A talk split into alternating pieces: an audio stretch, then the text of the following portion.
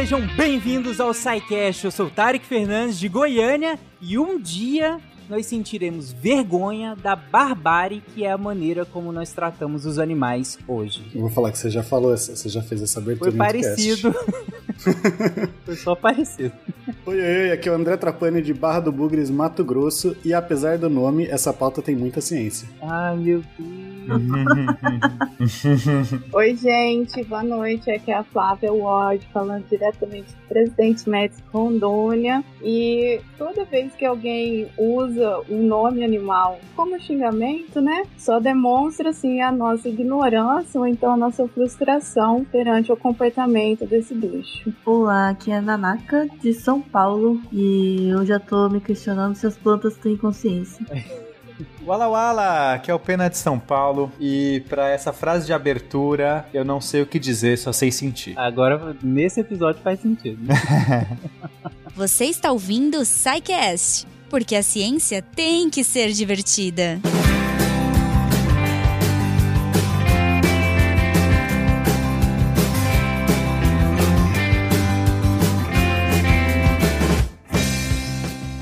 Bom, gente, é, antes de começar esse episódio, eu queria falar que eu fiquei bem feliz em, na parceria do SciCast com a Proteção Animal Mundial é, para esse episódio, porque eu consumo conteúdo deles há, há, vários anos já. Inclusive, alguns dos meus primeiros spins de notícia, lá em 2017, eu usei artigos da Proteção Animal Mundial, é, algumas campanhas deles, né? E hoje eles estão aqui conosco produzindo esse episódio, que vai produzir também mais um SciCast, vai produzir spin de notícia, vai ter contrafactual, então vai ser bem legal todos esses episódios em parceria com a Proteção Animal Mundial. E pro episódio de hoje, basicamente, nós vamos falar em essência da interação entre nós, animais humanos, e os animais não humanos. E essa interação, é, se fosse um sidecast típico, por assim dizer, talvez nós fizéssemos uma retrospectiva histórica aqui, passaríamos pela história da interação entre seres humanos, entre animais humanos, humanos e animais não humanos. E aí falaríamos do, dos processos de domesticação, é, enfim. Só que a intenção de hoje não é essa, necessariamente. Não quer dizer que a gente não venha abordar isso em outros sidecasts, inclusive isso já até foi comentado em alguns sidecasts históricos, mas de maneira um pouco mais adjacente, e talvez possa ser o, o, o assunto principal de um outro sidecast. Mas hoje, não. Hoje a gente quer falar sobre a ciência animal, e calma, a gente já vai falar,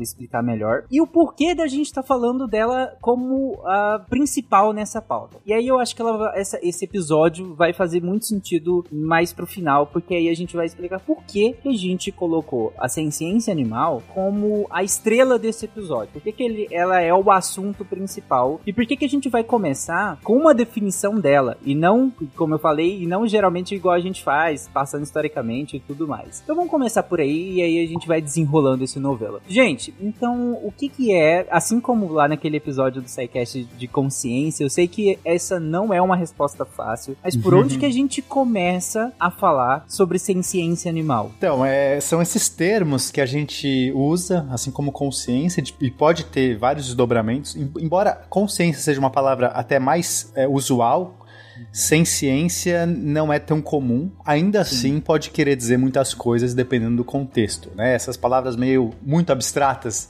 que você pode jogar qualquer coisa. Mas, é, assim, de uma maneira geral, né, para o contexto que a gente está usando aqui, a ciência é a capacidade de experimentar sensações, a capacidade de sentir. Esse termo foi usado originalmente lá por volta do século XVII. E naquela época, a ideia era só para diferenciar da capacidade de usar a razão. Então, os seres humanos, né? Então, vamos pensar que a gente está agora no século XVII, aquela discussão, aquele iluminismo, é, o uso da razão, aquele pensamento descartiano e tudo mais. Então, era uma, era uma forma de diferenciar o uso da razão, seres racionais, né? É, eu acho, eu, esses termos já estão até um pouco é, fora de, de moda, já estão meio obsoletos hoje em dia, mas enfim, naquele contexto, né? O pensamento, a razão, a lógica, para seres que não tinham esse pensamento, essa razão, essa lógica, mas que ainda assim tinham claramente capacidade de sentir coisas. Então foi usado a ciência para diferenciar da razão, da racionalidade. Mas hoje em dia a gente já pode usar a ciência de uma maneira de outros em outros contextos. Inclusive acaba sempre caindo nessa discussão sobre consciência, né? Pô, mas ciência, qual a diferença, né?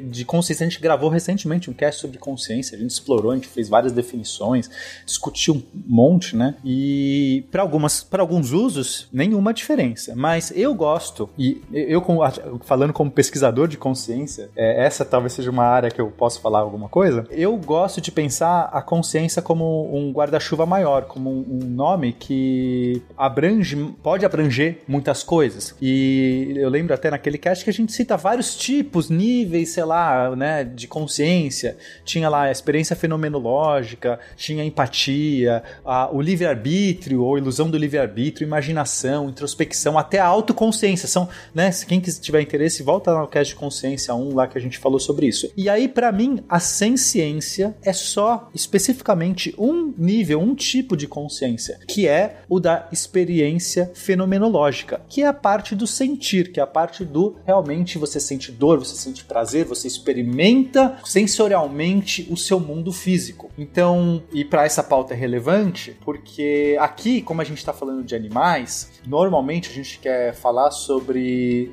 é, se a gente está falando sobre seres, animais que sentem coisas, que podem sentir o seu mundo, então eles podem sofrer, né? É, é uma, é uma sensação comum, né, que a gente percebe na nossa vida, a dor, o sofrimento. E aí, se a gente entende que existem seres que sofrem, que podem sofrer, nós, como seres que têm empatia, achamos que talvez não é tão legal causar sofrimento a algum ser, independente se eles têm razão, se eles têm autoconsciência. Veja, a questão aqui é, não importa qual grau de consciência você pode ter, basta que você sofra. E se você sofre, eu não quero, talvez, né, aí é uma discussão maior, talvez eu não quero ser o vetor de um sofrimento. Então isso já é uma, uma questão importante de discussão sobre podemos, temos capacidade de causar sofrimento em outros seres. Existem seres que podem sofrer, e aí a discussão agora é, e aí, o que a gente faz sobre isso? Eu acho que é o Jeremy Bentham, né, que fala que, que, que não é que não é sobre se fala, se, se é racional ou não, é sobre se sofre. Se sofre, uhum. aí tem umas implicações sérias. Né? É, aí entra um pouco na.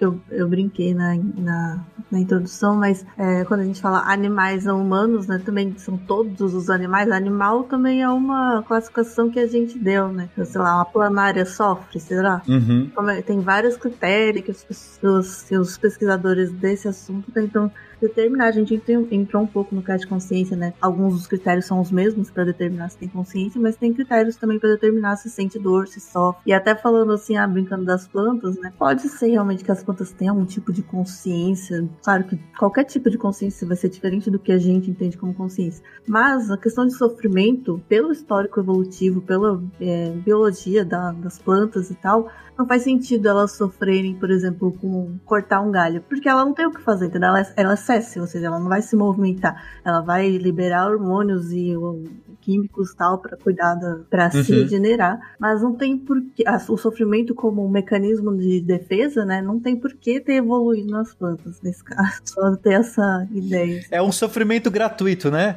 essa, essa, a planta sofre dor e ela não pode fazer nada. Já em seres que, que digamos, animais que se movem e tudo mais, sofre dor e isso dá um estímulo para você se afastar, evitar aquilo. No caso da planta, e é que eu pergunto até como leigo, que a, o cortar o galho, né? Né? Faz até parte, muitas vezes, da forma de reprodução da planta. Mas se você deixar ela sem água, ela vai ter uma reação. Ela vai lá buscar, esticar a raiz para tentar buscar uhum, água. Talvez ela sinta sede. Talvez ela sinta sede. sim, sim, provável. Não, assim, e também a gente tá falando que a planta não tem reação e às vezes ela pode ter reação. Não, ela tem. Era isso que eu ia falar. Com certeza, existem muitas reações é, é químicas e tal. Só que a, a, dor é uma coisa muito imediata, né? Ela exige uma ação imediata e normalmente que você se afaste do que está te causando dor. E aí não faz sentido, a planta não tem esse tipo de reação. Uhum. Então, é, mas eles ainda estão tão no começo dos estudos em relação às plantas, é, dessa interação que elas fazem interações através das copas, interações através das raízes. Isso, com certeza. Né? É. Não, eu acho que elas podem inclusive se comunicar. Eu, eu, Exato. Eu concordo. E elas conseguem fazer alguns tipos de comunicação para se proteger em algumas Uhum. situações. É, então, assim, isso tudo ainda é muito novo. A gente, a gente, igual a Pena começou, né? Ah, é consciência, mas é- a gente está discutindo a ciência, que é o sofrimento, que é, que é o sentir, né? A gente está nesse começo ainda do estudo, vamos dizer assim. É, não quer dizer que não tem outras coisas mais, mais para frente além disso, né? Então, por- porque a gente é muito ainda limitado, a nossa sapiência em relação a isso, ela ainda está muito limitada, por- na- no meu ponto de vista, porque a gente tenta é, espelhar, né? Porque a referência que, que a gente tem é o ser humano, né? Então a Uhum. gente tenta espelhar de alguma forma e não funciona, a gente vê que não funciona exatamente do mesmo jeito, né? Então é, é- é muito recente, é muito novo essa toda essa ciência. Então assim, como foi dito no início, né? A gente já sabe que esses animais sofrem, né? Eles têm um sofrimento. Num dos spins que, que a gente fez e tudo mais, acho que tinha igual ah, o inseto. O inseto ele tem os, os órgãos sensitivos dele. Ele co- consegue se localizar no espaço, se- é, sentir ah, ameaçado ou não através desses órgãos do sentido, né? Que não são avançados igual de uma vaca, né? Mas, mas tem ali também. É mais rudimentar, são, são excepcionais, inclusive, assim, é uma tecnologia que a gente vê e fica besta, mas mas tem e a gente não entende direito ainda até onde que vai aquela situação. Ah, se eu arrancar a perninha da formiga vai doer? Não Sim. sei. É, é maldade fazer um negócio desse, né? Mas É. É que entra também o nosso viés, né? Que Isso é Exato. muito louco. A gente, é, nós somos mamíferos, né? E Sim. é mais fácil para nós, seres humanos, conseguirmos ver a felicidade ou a tristeza ou o sofrimento de um, de um cachorro, de um gato, de uma vaca. É mais fácil, porque então, a gente está mais próximo, né? Assim, as coisas funcionam. Mas é, não quer dizer que a formiga, não quer dizer que o polvo, não quer dizer que o, sei lá, o, a- o molusco lá, o, o, o réptil, sei lá, outro bicho que é. às vezes você olha assim, nossa, o peixe, nossa, o peixe com aquela cara de besta, lá paradão, acho que não deve sentir dor, porque não grita, não faz nada, né? Mas e sente. o cachorro grita. Então, mas é isso, é mais. A gente tem um viés, né? E a gente tem que tomar cuidado com isso, porque é muito fácil a gente acabar olhando pro peixe, né? Eu lembro, é, o pessoal fala assim: ah, o peixinho dourado, memória de peixe dourado. Já viram esse negócio? Uhum. Isso, isso é só uma maneira das pessoas. Isso não. é, existem estudos científicos que mostram que o peixe dourado tem memória de longo prazo, ele consegue Sim. memorizar um labirinto. Os peixes passam no teste do espelho, gente. Exato. Só que você percebe que é muito foi, né, assim, muito interessante pro ser humano criar essa falácia de que o peixinho dourado não tem memória de 5 segundos, porque eu posso então colocar um peixe no meu aquário e ele vai dar uma volta, ele leva 5 segundos e depois que ele dá uma volta completa, ele acha que tá de novo num lugar novo. E assim ele não vai sofrer de estar enclausurado, porque imagina um, peixe que pode nadar num oceano inteiro, eu coloco num aquarinho de, de 30 por 30 ali, e eu quero ficar no final bem com a minha consciência de falar, ah, mas ele não tá sofrendo, porque ele não grita, ele não esperneia, ele não faz nada que eu reconheço ali, e deve ter uma memória de 5 segundos. Isso é muito perigoso, né? Porque daí é isso, a gente só cria condições pra gente escravizar os bichos e, fazer- e poder abusar dos bichos e ficar bem com a gente mesmo, né? Já que a gente cria essas falácias. Uhum. Puxando aqui isso que o Pena falou agora, a Flavinha também, e, e até né, o Pena tinha comentado lá do, do século XVII, você vê que por muito tempo, aliás, até, até pouco tempo atrás, o, o mundo se pautava muito pelo ser humano, pela visão do ser humano do mundo, né? Então, a, a razão, né, o, o, o iluminismo, o, já no Renascimento, mas mais no iluminismo, a questão da razão muito forte. Então, quem que tem razão? O ser humano. Então, o ser humano é algo mais evoluído, só que naquele sentido errado de mais evoluído, né? Que o, o mais evoluído é o mais adaptado ao meio, mas a gente, é exatamente desse, desse pensamento que começa a vir o mais evoluído como mais avançado. E justificando, de certa forma, a dominação do ser humano perante os outros. Mas hoje, e até a ciência é uma forma de trazer isso, né? De falar, não, peraí, por que, que o ser humano, o ser humano vai lá, eu sou o dono da bola, eu vou definir o critério aqui que quem, sei lá,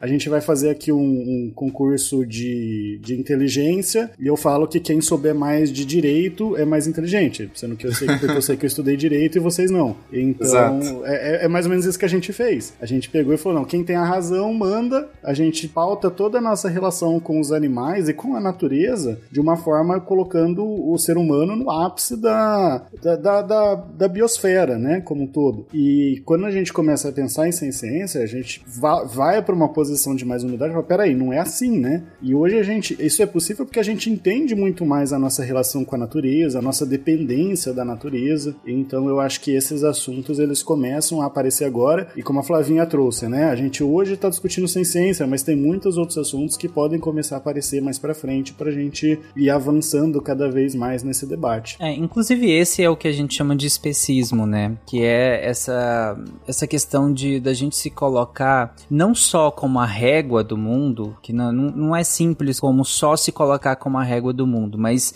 para além disso é a gente se colocar como detentor de uma, um certo direito de fazer o que fazemos com as outras espécies. É como se por a gente ser essa régua, nós podemos colocar classificar as outras espécies como bem entendemos e assim explorá-las da maneira como a gente achar necessário para o nosso bem. E, e, essa é mais ou menos a definição de, de, de especismo, né? A gente se colocar realmente como uma espécie muito superior e por isso a gente tem todo o direito de fazer o que nós fazemos com, com qualquer outra espécie. Mas essa visão, o, o, o Pena falou que é muito perigoso, né? A gente é, utilizar, seja algumas características necessariamente que a gente imagina, que se, pelo menos se imaginava que eram exclusivamente humanas, como régua, e que inclusive é a lógica do, do Descartes, né? O René Descartes, que era um, um, dos filósofos mais importantes ali da Revolução Científica ali do século 17, né? E aí vocês me complementem, mas para a lógica dele, os animais não humanos, eles não têm, eles não têm ciência, eles não têm sentimentos, porque eles não têm a razão como ele concebia a razão, principalmente pelo, pelo advento da fala, porque se eles não falavam, se eles não conjecturavam ideias, se eles não eram racionais à lógica do Descartes, Logo, eles não tinham com, eles não tinham consciência, não tinham ciência, né? Eles não sentiam.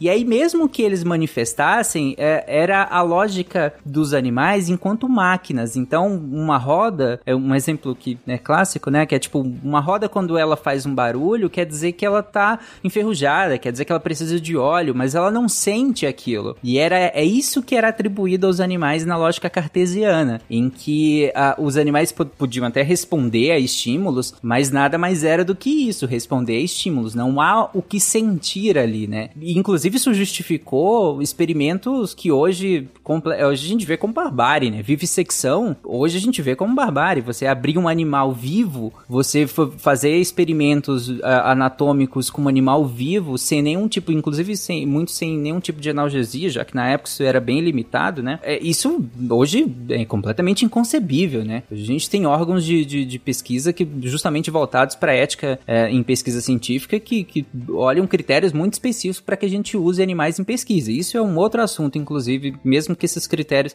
se a gente considera eles tão éticos assim ou não, mas isso é outro assunto. Falando disso, não, é, essa perspectiva, né, tá legal pôr sobre perspectiva também de, de realmente tratar e enxergar os animais não humanos como máquinas, ferramentas, como objetos de estudo. Isso também foi feito muito com seres humanos, né, seres humanos com outros uhum. seres humanos na história e porque a gente pensa assim, ah, quando teve ah, que seja escravidão, holocausto, onde tem, é, as pessoas, às vezes a gente pensa, ah, eles não ligavam pro sofrimento dos outros, né, porque achavam os outros inferiores e tal, mas algumas visões eram realmente tratar, eles achavam que os outros seres humanos ali, eles não sentiam mesmo, achavam que eram como animais não humanos, assim, que não sentiam, realmente julgavam eles como não sendo é, capazes de racionalizar ou de sentir. Né? Uhum, sim. No caso do holocausto, você tinha inclusive todo uma linguagem para desumanizar né, as pessoas. Então, um exemplo que tem lá no, no livro Primo Leve, é isso, um homem, que é que ele fala que eles usavam o verbo fressen em vez de essen, que é o fressen, ele é o jeito que o animal come,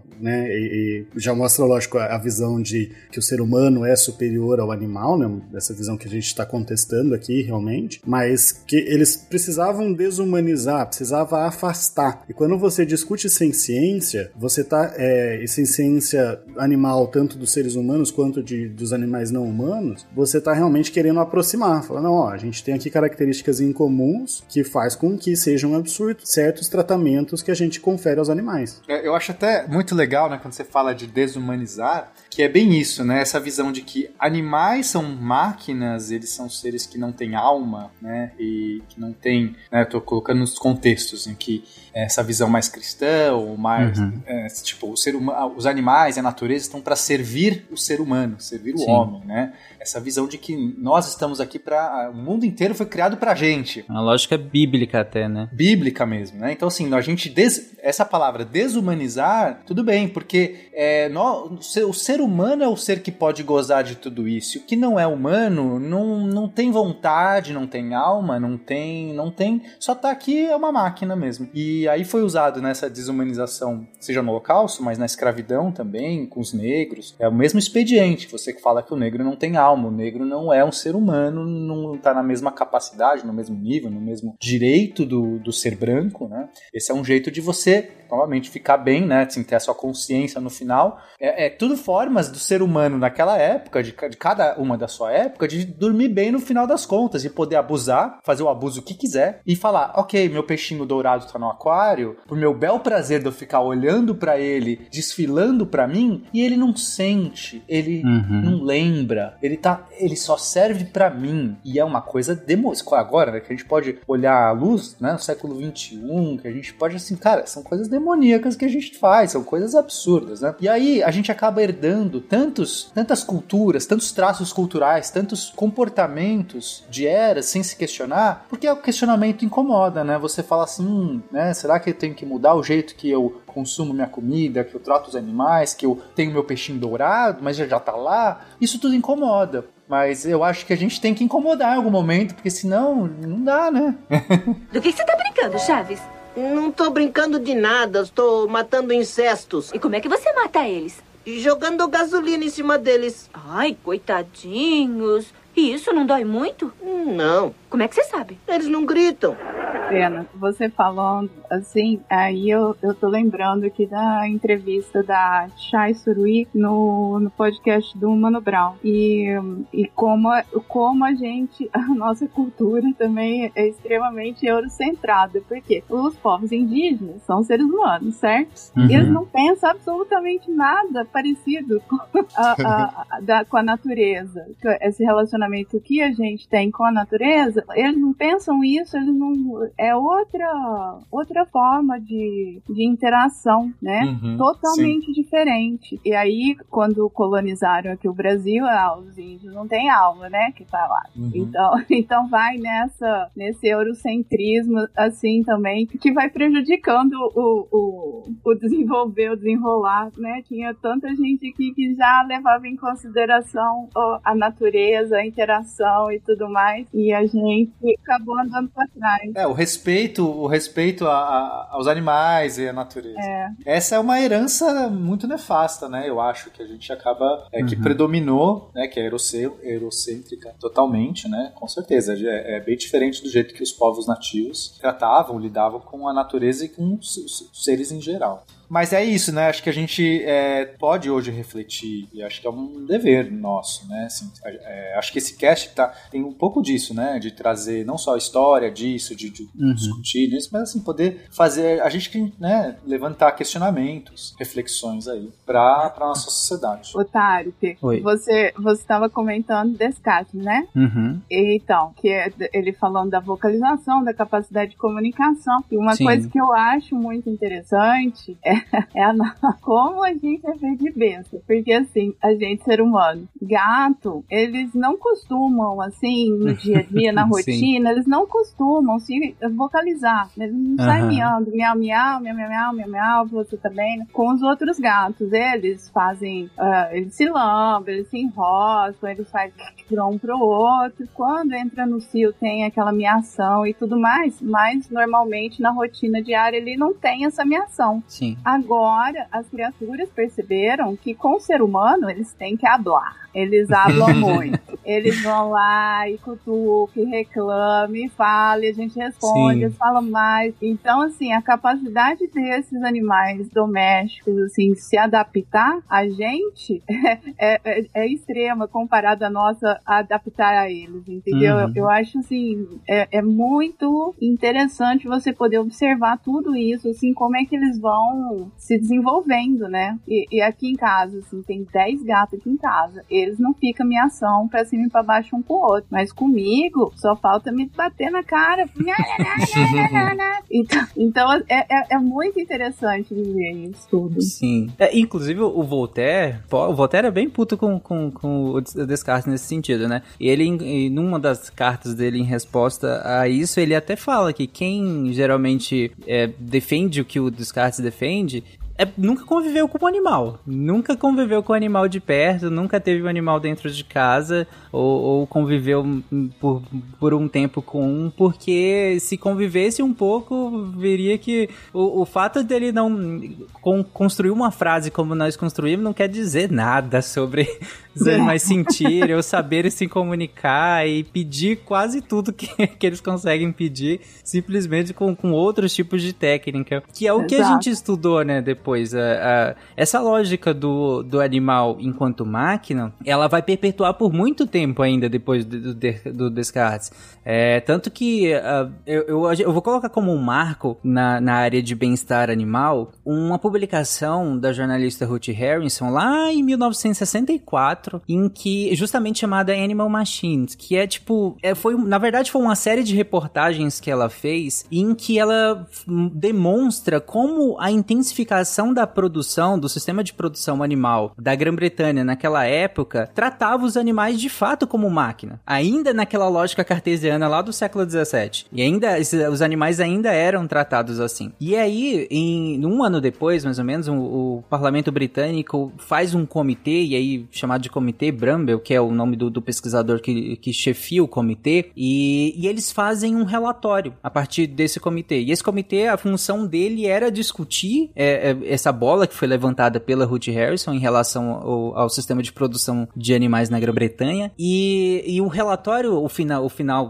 desse relatório, coloca que há a necessidade de se pensar o sistema intensivo, o sistema de criação, à luz do que se tinha de conhecimento. E no, naquele momento já se tinha um certo conhecimento, sim, sobre a questão da, da pelo menos da consciência de que animais sentem. Pode ser que não sinta, pelo menos ó, depois a gente avançou muito né, nessas pesquisas, mas até então, pelo menos que animais sentem, de certo modo sim, sentem dor, sentem frio, sentem, enfim. E aí nisso a gente precisava pensar as políticas públicas já baseadas nisso. E aí se cria na época as cinco liberdades, né? As cinco liberdades em branco que vai ser atualizadas algumas vezes até chegar no que hoje a gente mais ou menos considera como as cinco liberdades. Mas na época ainda era muito, muito, muito básica. E para vocês verem como é, foi um avanço na época, só uh, de tão básico que era isso. As cinco liberdades na época era basicamente o animal poder se virar, se deitar, se levantar, estirar os membros e cuidar do próprio corpo. Isso era o que se tinha como cinco liberdades lá em 1965. Se o animal, ainda, o entendimento é, se ele consegue pelo menos fazer isso, a gente tá pelo menos garantindo um mínimo. Se ele consegue fazer isso. Pra vocês verem que nem isso era garantido, né? Já que se criou isso, né? Então, imagina Se, que... se- que- se tem lei, tem porquê ter lei. né? É, igual aquela se tem placa, tem história, sabe? Aham. É. É tipo não, mas isso. é, é muito, é muito curioso que ó, a gente tá falando da década de 60, de 1960, né? Como é recente, se a gente Sim. for pensar na história humana, É ontem. que deram algumas, assim, é, não, e assim, a palavra-chave é o bem-estar animal. Então, é o que a gente vai ver sempre, assim, se atualizando, o que, que é, se entende por o bem-estar animal. E aí, né, o Tarek citou essas cinco coisas, né, que são muito limitadas, virar-se, deitar-se, levantar-se, tipo, gente... Mas é, foi esse começo. E aí depois eles foram meio que atualizando, né? Então assim, tá, o que, que a gente quer, entende por bem-estar animal? E aí, durante as décadas, e, e foi sempre dando uma revisão. E aí, sei lá, lá por volta de 1976, e aí o pessoal estava entendendo que esse estado de bem-estar, ele pressupunha uma harmonia do animal com o seu meio ambiente, com o seu ambiente natural, né? E além disso que você tem que, que apresentar uma saúde, uma completa saúde física e mental. Só que é muito subjetivo entender o que é uma saúde física e mental Uhum. de um animal. É difícil você falar assim, ah, ele não, não tá machucado, não tô vendo sangrando, mas isso não quer dizer que ele tá bem, que fisicamente é, ou, ou mentalmente. Então, é, é muito abstrato ainda. E aí, né, trazer lá por volta de 1979, já começou a trazer outros tipos de definições ou de liberdades um pouco menos abstratas. Ainda assim, abstratas, mas um pouco menos. Então, o animal, para ter essa condição de bem-estar, ele teria que estar livre de sede, fome e má nutrição. Ok, você meio que consegue observar um animal e entender se ele está com sede, com fome, né? Se está malnutrido. Você tem Uhum. alguns indícios mais fáceis. Mas aí ele fala de livre de dor, ferimentos e doenças. Ok, dá para entender alguma coisa. Mas também fala livre de desconforto, já é bem mais difícil entender se há Sim. um desconforto. Livre de medo, estresse excessivo. Tudo bem, no geral você consegue entender. Uma pessoa que entende o animal, conhece o animal no, no estado natural dele, vai conseguir entender se ele está com medo ou com estresse excessivo. E livre para expressar seus comporta- comportamentos naturais. E aqui entra a palavra-chave, comportamentos naturais, que é o que vai, no final das contas, né? Assim, é muito, como é muito difícil entender o que passa numa cabeça do animal, o que que é a sensação do bem-estar e tudo mais. Então o pessoal começou a entender que vamos usar o comportamento. O comportamento tem que ser a chave para que a gente avalie se o animal tá bem ou tá mal. Sim. Já que ele não pode falar expressamente, eu tô bem, eu tô mal, eu tô mais ou menos. E é interessante, Pena, porque você citou aí as cinco liberdades que foram atualizadas, né, pe- pelo Barry Higgins lá em 76. E o interessante dessa, dessas liberdades é que você citou, é livre de sede, fome, livre de dor, livre de desconforto, livre de livre, livre, livre, livre. Então, é coisas para que o animal não passe, não não tenha contato com essas coisas e para que a gente garanta o mínimo, para que a gente tenha um padrão mínimo. Só que aí, o entendimento que se tem a partir daí é que não, pera, isso não é padrão mínimo. Isso é só um referencial geral. Porque se esse for o mínimo, ainda assim tá faltando coisa. Tá faltando incluir coisas que são o que eles chamaram depois de bem-estar positivo, que é você fornecer algo enriquecimento ambiental, por exemplo.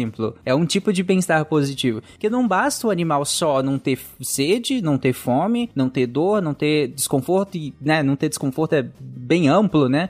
É, não ter medo e poder expressar livre para expressar os comportamentos naturais. Mas ainda assim, você precisa que esse animal de fato expresse esse- esses comportamentos. Você precisa que ele de fato tenha a liberdade para ele expressar e que ele de fato expresse esses comportamentos. E você precisa entender quais são, e- e- quais são esses comportamentos. É aí que entra, como você colocou, Pena, é aí que entra a etologia. Justamente porque, tá, então ele precisa manifestar isso tudo para que a gente entenda que ele está num bom patamar de bem-estar. Mas o, o que que é natural? Aí entra os estudos de etologia, né? Aí entram, se volta todos os estudos de etologia para entender como que é o comportamento natural desses animais, lá, entre aspas, na natureza, porque alguns deles já são domesticados há, há- há muito tempo, né? Então, mas o que que a gente pode entender por comportamento natural? E outra coisa, quais são os parâmetros que a gente pode olhar para o animal ou, ou olhar me- que seja mais atento, que seja um olhar técnico ou não,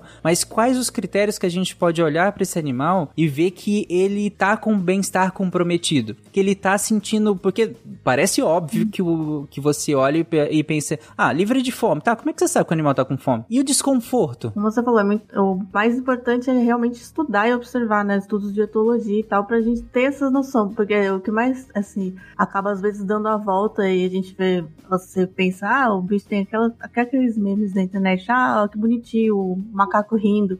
Aí, Uhum. aí vem o biólogo, esse animal está sofrendo. Está em sofrimento. É Mas é verdade, assim, a gente tem uma. acaba empatizando demais em alguns momentos, né? No sentido de é, não de empatizar, exatamente, de não conseguir empatizar e projetar o comportamento humano num animal, né? Uhum. É humanização ruim nesse caso, né? E assim, pensando aqui em relação a isso, por mais que a gente entenda e estude os animais aí de fazenda, de produção, é, vai ter um, um fator limitante bem grande sempre para eles, né? Porque é para produzir alimento, então você não vai, por mais que você queira, ele não vai ter o hábito hábito normal dele, o, o, a forma de vida, o bem-estar 100% dele. Não, ele não vai ter, nem perto disso. Você vê aquelas granjas agora, eu assisti no Globo Rural, tem uma granja, tem uns seis andares, seis andares, dá uns seis metros mais ou menos de, de gaiola, porém essas galinhas elas ficam soltas, elas vão para as gaiolinhas e, e, aí eles fazem, é, como fala, é, eles libertam elas dentro desse galpão, ela sobe, desce, ela pode pular direto e sair voando do, da, da escadinha pro chão, ela pode se escalar lá embaixo. Uhum. Porém, galinha, ela, elas têm uma hierarquia entre elas no puleiro. Os dominantes, eles ficam na uma altura maior, né? Isso ali, elas resolvem entre elas, é coisa delas, não é a gente que determina quem que vai ficar em cada local. Então, assim, é, na produção, a gente pode minimizar o máximo, que é o que, que tem que ser, né, colocado em, como meta, minimizar isso ao máximo que, que possa, a partir do momento que vão continuar produzindo. Então, vamos ter que minimizar esse, esse sofrimento, essa. Não só sofrimento, esse mal-estar, essa falta de liberdade de poder ser o que é, né? Assim, ó, igual uma porca. Uma porca, quando ela vai parir, ela vai lá, acha um lugar mais altinho, sequinho, faz um ninho e, e ali ela pare os filhotinhos dela. Depois ela faz a apresentação pro restante do, do rebanho, da, da família dela ali. É, a, vaca, mesma coisa. Eu, eu fico assim, igual eu falei no começo, quando a gente xinga alguma pessoa com, usando o animal, né? Ah, seu porco. A gente vai lá, prender um bicho num quadrado, né? Cercado, que ele não tem acesso aos locais. Aí ele tem que fazer cocô, comer, tomar banho, tudo dentro daquele lugar. E ele que é o nojentão da história, entendeu? Não foi a gente que foi lá e tirou a liberdade dele, porque o suíno, ao natural, ele tem um local onde ele faz o cocô dele, que é para baixo da onde o rio tá uhum. correndo, entendeu? Para ficar limpo. Ele vai lá, faz a pocinha de lama dele, mas é, não é para ele ficar sujo, é para é, amenizar a temperatura. E, e, aí ele vai para um lugar sequinho para dormir, né? Então, assim, é, é, essas limitações que a gente provocou ao, ao, aos animais, e aí pra, a gente vai ter que desfazer tudo isso, porque não tem condição do, da gente prover uma vida digna. Se a gente tá cuidando, igual a gente cuida de cachorro e gato, né? Que a uhum. gente quer prover o melhor para ele, para os outros animais, por que não, né? Então a gente tem que mirar no melhor aí possível ser feito. Aí vem o que o Pena falou de colocar o dedo na ferida, né? De talvez Sim. não vai estar tá para manter o padrão de consumo, a questão econômica de maximizar Exato. o lucro. É. Isso, isso a gente vai discutir daqui a pouco, porque esse é um assunto muito interessante, porque sim, quando a gente começa a discutir isso, falar, ah, mas aí não tem como a gente produzir para alimentar todo mundo desse jeito que vocês estão falando. E aí a minha resposta é sempre, exato. é isso mesmo, exatamente. É isso mesmo. E aí a gente discute daqui a pouco. Mas enfim, só complementando um pouco o que a Flávia trouxe em relação a, a isso, isso diz muito sobre o avanço do, do de como a gente pensa o bem-estar animal, porque, de novo, como eu estava comentando e, e, a Flávia complementou, não basta mais a gente pensar que bem-estar é atender necessidade biológica. Isso não é bem-estar. Isso é, isso é, é menos do que básico. Porque o bem-estar você tem que atender muito mais do que isso. Você tem que atender necessidades comportamentais também desse animal. Assim como a gente é, entende? Uhum. Então, o, o, essa hierarquia, por exemplo, as galinhas têm a sua própria hierarquia de quem vai ficar mais no alto, mais embaixo. Isso é fundamental para que elas consigam se socializar. Isso é fundamental para elas. Porque sem isso, e, e, começa a gerar um nível de estresse, porque você está submetendo a ele a um comportamento que não é natural dele. Você está submetendo ele a, a, um comportamento que pode gerar muito estresse. Isso é uma estresse, é uma cadeia de eventos que só dá problema na produção. E, e só que aí a gente, para solucionar esses problemas, a gente vai inserindo novos problemas. E isso a gente vai comentar daqui a pouco. Só aproveitando esse ponto, Tarek, é, essa essa virada, né, que você falou de antes, falava do, do, do livre, né, desse uhum. viés mais negativo, de não, de deixar o, o, animal livre de dor, livre de sede. E a gente passa agora para esse lado mais positivo. E assim, quando a gente traz esse tema, acho que muita gente vai pensar primeiro no, nos pets, né, dos bichinhos de estimação, que tá próximo. Aí a, a Flavinha já deu o passo aqui para os animais de produção, que muitas vezes a gente não pensa por não ter um contato mais próximo, né? É, tirando quem mora, mas tem mais contato com fazenda, né? Só que se você vai ainda para os animais silvestres, é, a gente não tá tão perto deles, mas a gente atua de forma a, a gerar problemas para eles, porque uhum. a gente desmata, a gente polui. É, a pandemia, inclusive, mostrou muito, né, naquele começo da pandemia, que vários animais começaram a mudar o comportamento pela ausência dos humanos, né? Animais que começaram a entrar nas cidades, animais de zoológico que começaram a se reproduzir. Então a gente já causou um dano e de certa forma a gente tem que se responsabilizar por esse dano, inclusive inclusive para os animais que estão mais distantes da gente. Uhum. Porque se a gente já desmatou, a gente tirou ali um habitat de um animal, a gente é responsável por isso, porque foi uma uhum. ação nossa. Sim. E André, é, essa coisa dos animais silvestres, por exemplo, as pessoas não é, satisfeitas de já terem os cachorros e gatos. Ah, isso aí é outro. Né? Aí elas resolvem ter animais silvestres como domésticos. Mas Flávia, é de um, é de um criador legalizado, Flávia. Olha, Pois então. Aí o seguinte, vou dar um exemplo só. Adoro dar exemplo, que você está com saudade mundo de exemplo. Sim. Aqui em casa tem um, o, a copa, a copa da árvore aqui dá o quê? É 50 por 12, 25 por 12, vai dar quanto isso? É grande. É. E tem um casal de iguana que mora na copa dessas árvores aqui. Elas moram lá na, na no final do, do terreno. Só que elas vêm fazer cocô aqui na varanda da minha casa, ou seja, elas atravessam esses 12 metros de distância, é, 25 metros de distância, para vir aqui fazer cocô aonde elas não estão ficando o dia inteiro. Ou seja, elas precisam de espaço. As pessoas vão, pegam iguana e colocam no terrário uhum. ou deixa dentro do apartamento. Olha, é uma falta de noção e não é nem que falta de noção, não. Eu, eu, eu, eu acho que é um egoísmo maior de você ter que ter um bicho diferentão, exótico. Eu não sei o que, que passa exatamente essa, essa carência do ser humano. Eu, eu quero falar que as iguanas que dividem a casa comigo fazem exatamente a mesma coisa. Meus cachorros adoram o cocô delas. É, então, é um cheirinho, né? É, é, exatamente isso. Elas precisam desse espaço, é, é, elas, elas têm a vida delas lá e a gente coloca dentro do, de um terrário, dentro do apartamento. O jabuti, ai, eu tinha o jabuti, ele sumiu. O jabuti ele vai sumir porque é o jeitinho dele de ficar satisfeito e feliz, dar um tempo a cabeça dele, é sumir de você. Ele vai sumir de todo mundo, entendeu? Então, pô, não, não é pra. Cara, ó, eu fico injuriada. Vai, pronto, desabafei.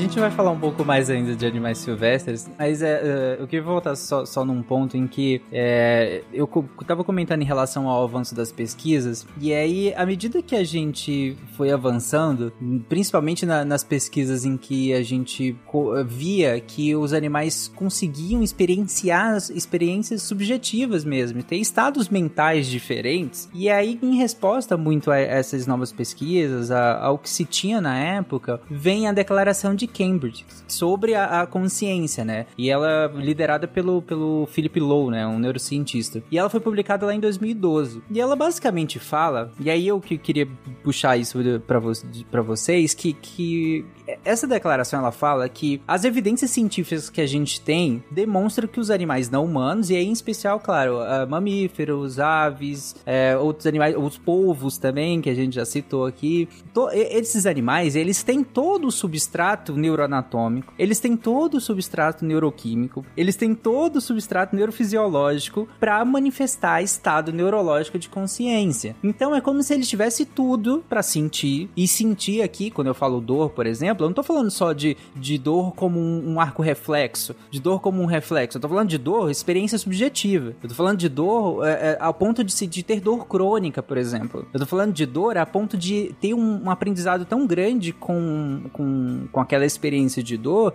daquilo mudar a maneira como o animal experiencia o mundo dali pra frente, como ele reage a tudo dali pra frente. Tem pesquisas muito boas disso, com, principalmente com, com aqui, essas pesquisas são mais com animais de produção, que sobre como é, eventos de eventos traumáticos, eventos às vezes, e aí dor como um desses eventos traumáticos, mudam a maneira como o animal reage a qualquer outro evento a partir dali, inclusive eventos positivos. A maneira como ele reage positivamente, o limiar baixa muito depois de um evento traumático, como um evento de dor, por exemplo. Então, dada essa questão, já que há esse substrato, é natural que se pense que o animal sim tem uma ciência, né? Que o animal consegue sentir coisas, né? Ô, Tarek, é, eu não sei se você viu, agora eu não lembro qual país europeu ali, ocidental, foi Escócia, eu acho que é Escócia, que eles fizeram um experimento com é, uma carga de, de bovinos, né, tirado da fazenda e chegou o caminhão do frigorífico com as pessoas vestidas de acordo e levaram para o frigorífico. Um lote foi para o abate, o outro lote entrou no corredor como se fosse para o abate, mas saiu pela porta de escape. Uhum. Ele, eles retornaram com esses animais, retornaram para o caminhão, levaram de volta para a fazenda. Depois de alguns meses, eles retornaram com o caminhão nessa mesma fazenda, com as pessoas vestidas da mesma forma, não conseguiram mais fechar esse rebanho. Uhum. Que passou por essa experiência de. Porque é, a, a, experiência de você ir num frigorífico é, é aterrorizante. Sim. Pra mim, assim. É, eu também acho. Eles acharam o animal, tipo, mais de dois quilômetros corrido. Saiu correndo e não parou, entendeu? Até se sentir seguro o suficiente. Então, essa questão do trauma é comprovado, é, é bem. Uhum. Essa dor, essa angústia, essa ansiedade, né? É, foi feito estudo comprovado por A mais B a, a reação dos, dos animais em relação a isso. Uhum. Então, falando assim, desses, nesse sentido da, da ciência de como a gente sabe que os animais, quais animais, né, ou que os animais que a gente é, convive, tal, que eles sentem dor, né, quais sentem dor, eles sofrem e tal. Aí tem várias pesquisas de etologia, né, psicologia e biologia que tentam identificar alguns, uh, alguns critérios, né, igual parecido com o que a gente falou no caixa de consciência, né, são alguns deles são os mesmos, né, para identificar se aquele ser tem capacidades de sentir, experimentar e também de sentir dor. Uhum. E uma pesquisadora chamada Heather Browning, de Londres, né? Ela e os, a equipe delas, eles fizeram um estudo de literatura, né? Analisando vários documentos científicos, centenas, e conseguiram elaborar oito critérios que podem indicar que animais sentem dor. É, o primeiro seria a presença de nociceptores, que são uhum. receptores que detectam estímulos nocivos, né? Então, basicamente, nervos que, aquilo que eu falei com relação das plantas, né? Que é, detectam que alguma coisa está acontecendo que é ruim, né? Que estímulos nocivos, como, por exemplo, diferenças de temperatura. Está causando algum dano ou é um dano em potencial, né? Uhum. É, seja um enfim, ferimento, temperatura, etc. É, outro é presença de partes do cérebro que não só sentem, mas né, sentem no sentido de ser um sensor, né? Mas de integrar essas informações uhum. sensoriais, né? Isso é muito importante para você conseguir saber onde está a dor e agir, né? E isso até é ligado um pouco com a consciência no sentido de aqui eu não tô falando de consciência da autoconsciência, né? De ah, se questionar, saber que eu sou. Mas a consciência de se colocar no, no mundo, né? Assim, saber é, o que está acontecendo à sua volta, né? E a partir disso tomar decisões. Uhum. Então, o segundo seria essas presenças de partes do cérebro que integram informações sensoriais. Outra, conexões entre os nociceptores e essas regiões integradas, né? Meio seguindo. E outro, reações que sejam afetadas por anestésicos ou analgésicos, né? Então, se o animal sente dor e a gente, claro, né? Analgésicos e anestésicos depende do organismo, são diferentes, né? Mas que uhum. existe algum mecanismo que a gente consegue inibir essa dor, né? E observar que alguma coisa fez efeito e aquele ser parou de sofrer ou de apresentar o comportamento que indicava Sim. sofrimento, né? É, inclusive a gente consegue é, modular e modificar o comportamento, o comportamento com alguns anestésicos, né? Como os dissociativos, a ketamina, por exemplo, ela modifica o comportamento do, dos animais, tal qual modifica o comportamento dos humanos, né? Exato. Outro seria observar compensações que exibem um equilíbrio entre ameaças e oportunidades de recompensa, né? Ou seja, conseguir observar que o animal é, dá preferência a algum tipo de comportamento por ter é, entendido que se não der ele vai sofrer. Tem aqueles uhum. vários tipos de experimentos. Outro que é o básico ter... do Skinner, né? Isso.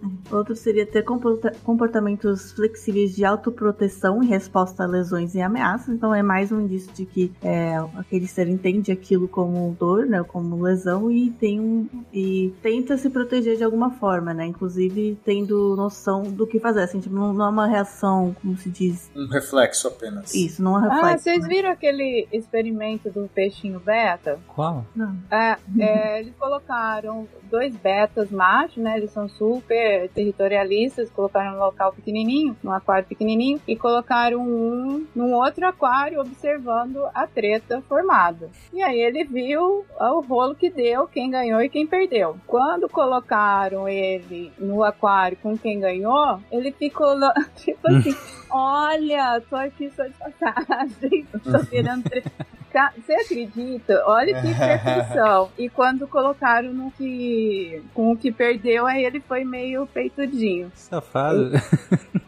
então, assim, a, a, criatura, assim, só na base da observação ali, ele já. Eu tô falando de peixe, minha gente, peixinho, tá? uhum. tá? Igual o Pena tava falando no começo lá do, do bichinho rodando, rodando ali, porque a gente delimitou e para o nosso bem-estar, a gente achou que ele era meio tapadinho, mas ele não é. Ele tem observa, ele observa, ele interage e, e é bem interessante tudo isso. Então, assim, quanto mais a gente vai estudando, a gente vai falar, ó, oh, faz isso também. Ixi, nossa, não sei. E vai, vai aumentando a gama de, de coisas, né? Igual a Nanaka tá, tá uhum. colocando aí.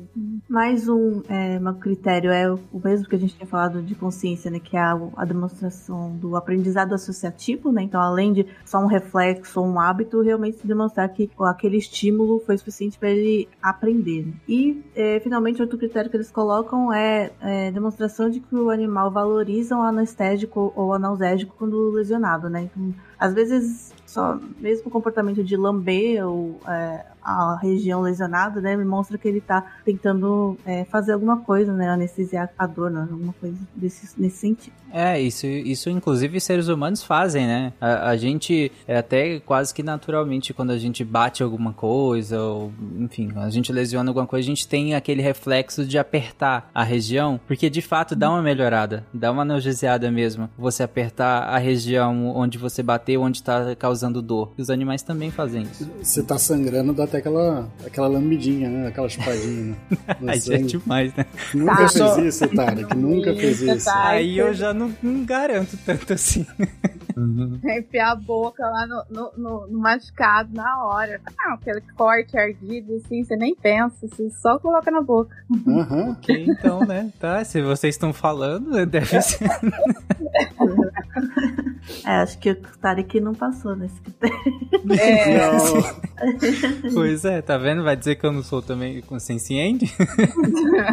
eu só, eu só queria chamar a atenção também que esses critérios, né, que são alguns critérios escolhidos, é, alguns desses, eles são também, tem um certo viés do nosso ponto de vista, né, de como a gente entende. Então é isso, você fala assim, ah, então quer dizer que o animal que não se lambe na região da ferida, então não tem isso? Não, eles, esses critérios são para que, que, selecionar positivamente que você sente. Não quer dizer que se você não tem esse comportamento, uhum. que você não sente, porque pode ter bichos que não têm, talvez não tenham nem saliva, digamos, sabe? Tipo, Sim. que esse comportamento de, de seja bem diferente. Não quer dizer que eles não sentem dor, não é porque ele não não, sei lá, não tem essa questão do analgésico. Você fala assim, ué, mas às vezes a gente não sabe nem que analgésico vai funcionar numa abelha e vai deduzir que a abelha então não. É, não, mas né, os então... critérios eles colocaram de forma bem abrangente, né? No caso, eu dei um exemplo da lambida, mas assim. Não, não, eu sei, mas assim, às vezes a gente não consegue enquadrar, porque a gente, mesmo a gente querendo, não enquadrei. Não quer dizer que se você falha nisso, você não tem. Quer dizer que se você passa, é, existe uma é um evidência, indício, um, né? um, indício de que você tenha, né? É uhum. É mais para ter isso, porque às vezes a pessoa, é, normalmente, é o caso do peixinho dourado, ah, ele não grita, ele, ele fica olhando aquele olhar esbugalhado, não sente dor, não sente nada, né? né? E tá longe de ser. A gente hoje já sabe, tem outros testes que sabem, mas pode ter um monte de animal aí que, que é o peixinho dourado de, de, de ontem, entendeu? Que a gente vai falar, ah, isso aqui é um pernilongo aqui, sei lá, qualquer coisa assim. Uhum. Sim, sim. É, inclusive, só para quem ficou curioso, essa questão do, do da dor, é, eu não vou explicar agora, porque não é sobre isso, fica para um outro episódio, mas procurem por teoria do portão ou da comporta, que explica mais ou menos por que, que a, a gente, naturalmente, às vezes a gente aperta quando sente dor no local. Uma das implicações, então, já que a gente tá se encaminhando agora para entender o porquê que a gente tá fazendo esse episódio, por que, que a gente tá falando tanto de ciência, uma das implicações da gente entender a ciência dos animais é a gente começar a pensar a maneira como nós lidamos com os animais dentro do escopo do, do legal, né? Dentro do escopo do direito, né, André? Sim, e essa questão ela liga muito com o que já estavam falando lá no começo, de historicamente a gente tratar os animais como coisas. Uhum. O direito hoje, né, isso é válido para vários países, né, muitos estão mudando a legislação agora, e é válido pro Brasil, é, ele trata o animal como coisa. No nosso caso tá lá no artigo civil, o artigo 82, são móveis os bens suscetíveis de movimento próprio ou de remoção por força alheia sem alteração de substância ou destinação econômica social. Ou seja, tá falando que animal basicamente é coisa, é um bem imóvel, né? Dentro dos móveis a gente fala ainda que são semoventes, porque eles movem uhum. sozinhos. Sim. E todo o nosso direito, né? Nosso direito é um, um, direito bem burguês, patrimonial, ele tem essa visão do animal como coisa. É, até quando você vai tratar de crime, crime de maus tratos, que a gente chama de bem jurídico protegido, né? O, o que está sendo protegido pelo, pelo crime de maus tratos, pelo tipo penal de maus tratos dos animais, é, o pessoal eles não vão falar que são os animais, porque animais eles não são sujeitos de direito, eles são coisas. Uhum. E, então eles falam da dignidade humana, o sentimento de repulsa humana. Você vê como que o nosso direito ele é antropocêntrico, né? Sim. Ele é tipo, é, é, bem essa visão que a gente tava falando, do, do, ser humano cagando a regra. Não, é, é isso, né? Você mata o bicho do seu vizinho e você tem que reparar o seu vizinho por esse dano do objeto que você, enfim, talvez o sofrimento que o seu vizinho vai ter por ter perdido o bicho. Mas ninguém liga pro bicho. Sim, tipo, a lei, pra lei não importa o bicho, mas você causou um dano pro seu vizinho. Do que você tá brincando, Chaves? Não tô brincando de nada, estou matando incestos. E como é que você mata eles? Jogando gasolina em cima deles. Ai, coitadinhos. E isso não dói muito? Não. Como é que você sabe? Eles não gritam. E até um pouco mais do que isso, né, André? Eu acho que você me corrija, mas é até um pouco mais do que só reparar o dano do seu vizinho, mas é como se você tivesse um, causado um dano à, à humanidade, à moral humana, né? Como Sim. se matar um animal fosse tão feio que você vai ter que ser punido por isso, mas não pelo animal. Tipo né? isso, exatamente essa ideia. Até porque senão, senão você poderia é, maltratar o seu próprio animal, né? Você não pode, porque uhum. esse senso de repulsa humana estaria sendo é, lesionado. Você vê como, como que é, tipo, tipo antropocêntrico, né? Tipo, o ser humano se colocando no centro das coisas e, e, fazendo as leis. Ah, eu me sinto mal de ver um animal sendo maltratado, então eu vou colocar um crime de maus tratos. Sim. Isso começa a mudar e eu, eu vejo como tem assim, duas formas, né? Tanto pela literatura jurídica quanto pela prática e agora algumas legislações em alguns países, mas pegando até uma perspectiva mais brasileira, começa a mudar primeiro por uma perspectiva que eu vou chamar de menos disruptiva, né? Mais antropocêntrica egocêntrica, até mais dentro dessa lógica burguesa, que é você pensar certos direitos dos pets. E você já tem várias ações que vão falar de guarda, né? Direito de guarda, quando você vai ter divórcio, quem vai ficar o bichinho de estimação, uhum. é, e aí um vai ter que pagar a pensão alimentícia para ajudar nos cuidados desse, desse animal. E aí você vai ter uma visão de equiparar ali o, o pet a um filho. Até porque para muita gente é essa visão que vai ter. Uhum. Mas você vê que não considera muitas vezes toda essa discussão que a gente fez sobre a ciência, o bem-estar animal, respeitar a natureza do animal. É, mas existe isso tá, tá sendo, de certa forma, bem consolidado já dentro dos tribunais. Tem conceitos como família multiespécie que já entram, né? Pegando essa questão do afeto para você falar quando que o pet entra nessa noção de família, né? Aí se você tem um afeto, se você trata ele como família, ele seria ali parte dessa família, teria esses direitos, é, a pensão, a direito de visita, bonita. Mas você vê como que é dentro da perspectiva do, do da pessoa, né? Se a Do pessoa ser tem o humano, afeto, né? É. isso. Se ela trata o bichinho como um, ente da família, ele teria esse direito. Não seria algo é, que iria a partir da noção da, da senciência em si. Que um cachorrinho precisaria de uma matilha, né? Que seria o natural dele. Ele precisaria fazer. Não, é assim, ah, ele precisa ser visitado. É, muitas vezes, às vezes nem precisa, né? É. Eu não sei se isso, se, existe esse tipo de, de preocupação né, quando tem um caso jurídico assim, mas assim, se aquele animal às vezes ele fica mais estressado com a visita ou não, entendeu? Assim, é avaliado Uhum. isso é o que o dono falar é, ah, é, é pelo dono? Eu não sei dizer, eu imagino que não. Eu fiquei até pensando quando eu tava pesquisando, né? Sei lá, a pessoa mora em outra cidade, sabe? Como será que, que acontece esses casos? Tem, às vezes o animal vai passar por uma viagem mó estressante. É, ou tipo, guarda compartilhada. Às vezes o animal fica mudando de casa, é estressante pra ele, né? Mas como Sim. os tutores têm, querem. Eu acredito que não, não tem muito essa preocupação. Pelo que eu vejo, assim, são ainda não tem nada consolidado nesse sentido, né? Tem até um, um projeto de lei que só que ele basta, ele simplesmente faz tipo uma equiparação, pega alguns artigos que já existem em direito de família e coloca aplica-se no que couber aos direitos dos animais. Mas não, não, não vê, você não vê essa discussão, porque como eu disse, é uma discussão dentro do direito de família. Então é uma discussão que não vai, não é uma discussão dentro do direito ambiental. Agora, no direito ambiental vai ter o pessoal que vai trazer essa discussão mais ampla, que eles vão falar dos direitos dos animais não humanos e de- da dignidade dos animais não humanos. Essa sim é uma visão mais de romper com esse antropocentrismo e chegar até num, num paradigma, né, que a gente vai chamar de biocentrismo, de pensar, às vezes, né, algumas visões vão focar nos animais, na questão da ciência, mas outras vão até por uma noção de direitos da natureza, né, do- dos entes naturais como um todo, para você realmente, até porque tá tudo ligado, né? Pensar o, o- como eu disse, a gente destrói o habitat dos animais, você vai causar danos a- a- ao animal também. Então não tem como você tratar uma coisa sem tratar outra. Uhum. E a dignidade dos animais não humanos parte da ideia de que os animais são capazes de sofrer, então dá sem ciência, e que então eles teriam o direito de não sofrer. Não é necessariamente, aí você vai ter várias visões diferentes, né? Não é necessariamente uma equiparação do animal ao ser humano, até porque é, somos animais diferentes, né? Mas sim de um direito do animal de não sofrer em razão da crueldade humana,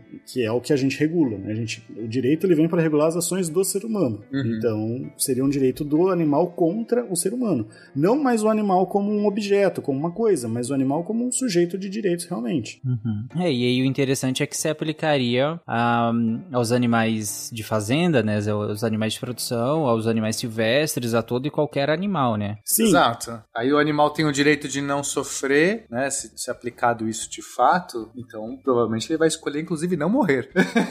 se eu fosse É. um animal, eu escolheria não morrer. né?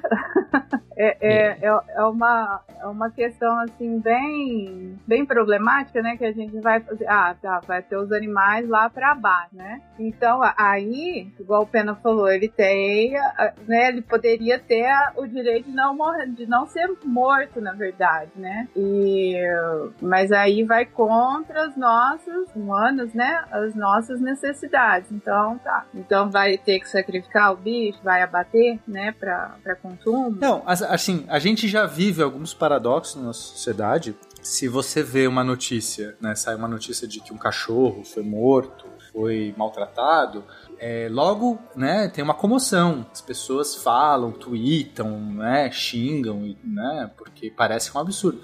Mas um animal de fazenda que tem, às vezes, maus tratos muito piores, a pessoa, é, aí não, é como se é como se fosse outro, outra coisa, outra coisa, né? Porque eu acho que muitas pessoas têm isso de pensar assim: ah, uma vaca não é como um cachorro. né? Primeiro, a pessoa nunca conviveu com uma vaca, mas ela tem aquela ideia de um bicho meio bobão, paradão. Não, que só fica mastigando e acha que não consegue expressar a mesma coisa que um cachorro, né? Você Nunca lidou com bezerro pra falar isso, porque bezerro e cachorro é a mesma coisa. Então, não, por exemplo, porco, né? Porco é um bicho extremamente dócil, inteligente, uhum. que você consegue ensinar normalmente, né? Claro que depende da raça do cachorro, mas você consegue ensinar truques e, e coisas para um porco mais do que para um cachorro mediano, assim, é realmente. Quem já, já teve, né? Às vezes você tem um porco de fazenda que é criado é, dentro da na casa e tal, que já, o cliente já, viu, é um bicho muito complexo, no sentido de expressar Sim. comportamento, é dócil, ele é feliz, ele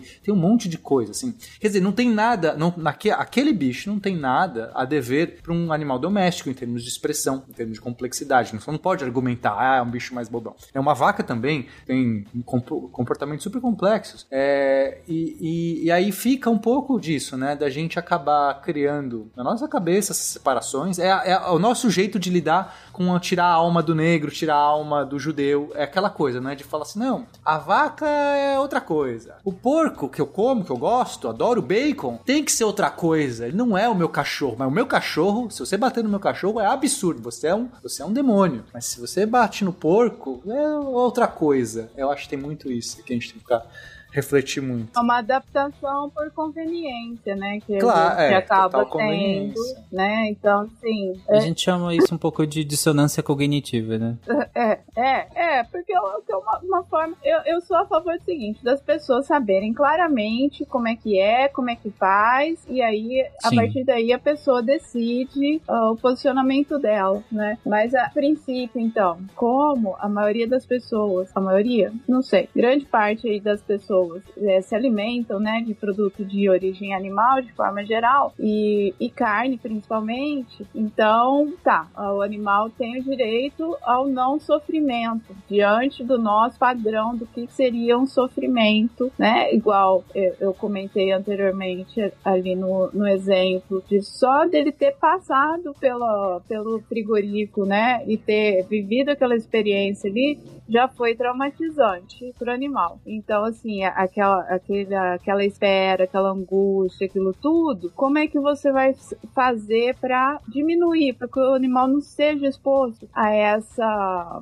a essa situação a partir do momento que ele está sendo criado para o abate, uhum. né? Então, assim, existem aí os estudos, a, a, as formas, o, até do transporte, como é que vai transportar esse animal, como é que vai manejar esse animal dentro do do curral e tudo mais, para é, diminuir o máximo possível esse sofrimento. Mas aí eu, eu, eu grifo o máximo possível, né? Uhum. Porque ninguém que tá indo para morrer e eles, é, a partir de algum momento ali, eles vão ter essa noção, né? Uhum. Que não tem como você não, não sofrer. A ideia, nesse caso, é porque a gente é, hum, chega um ponto em que a gente discutir o, o, o extremo é, se torna inócuo. Então, a e o extremo, eu não tô falando com juízo de valor, eu tô falando extremo realmente pensando numa régua onde uma ponta seria a gente não consumir a, a, a animais nesse sentido, né? De, de ter produção de animais, né? É, então tô colocando numa régua, não tô fazendo juízo de valor em relação a isso,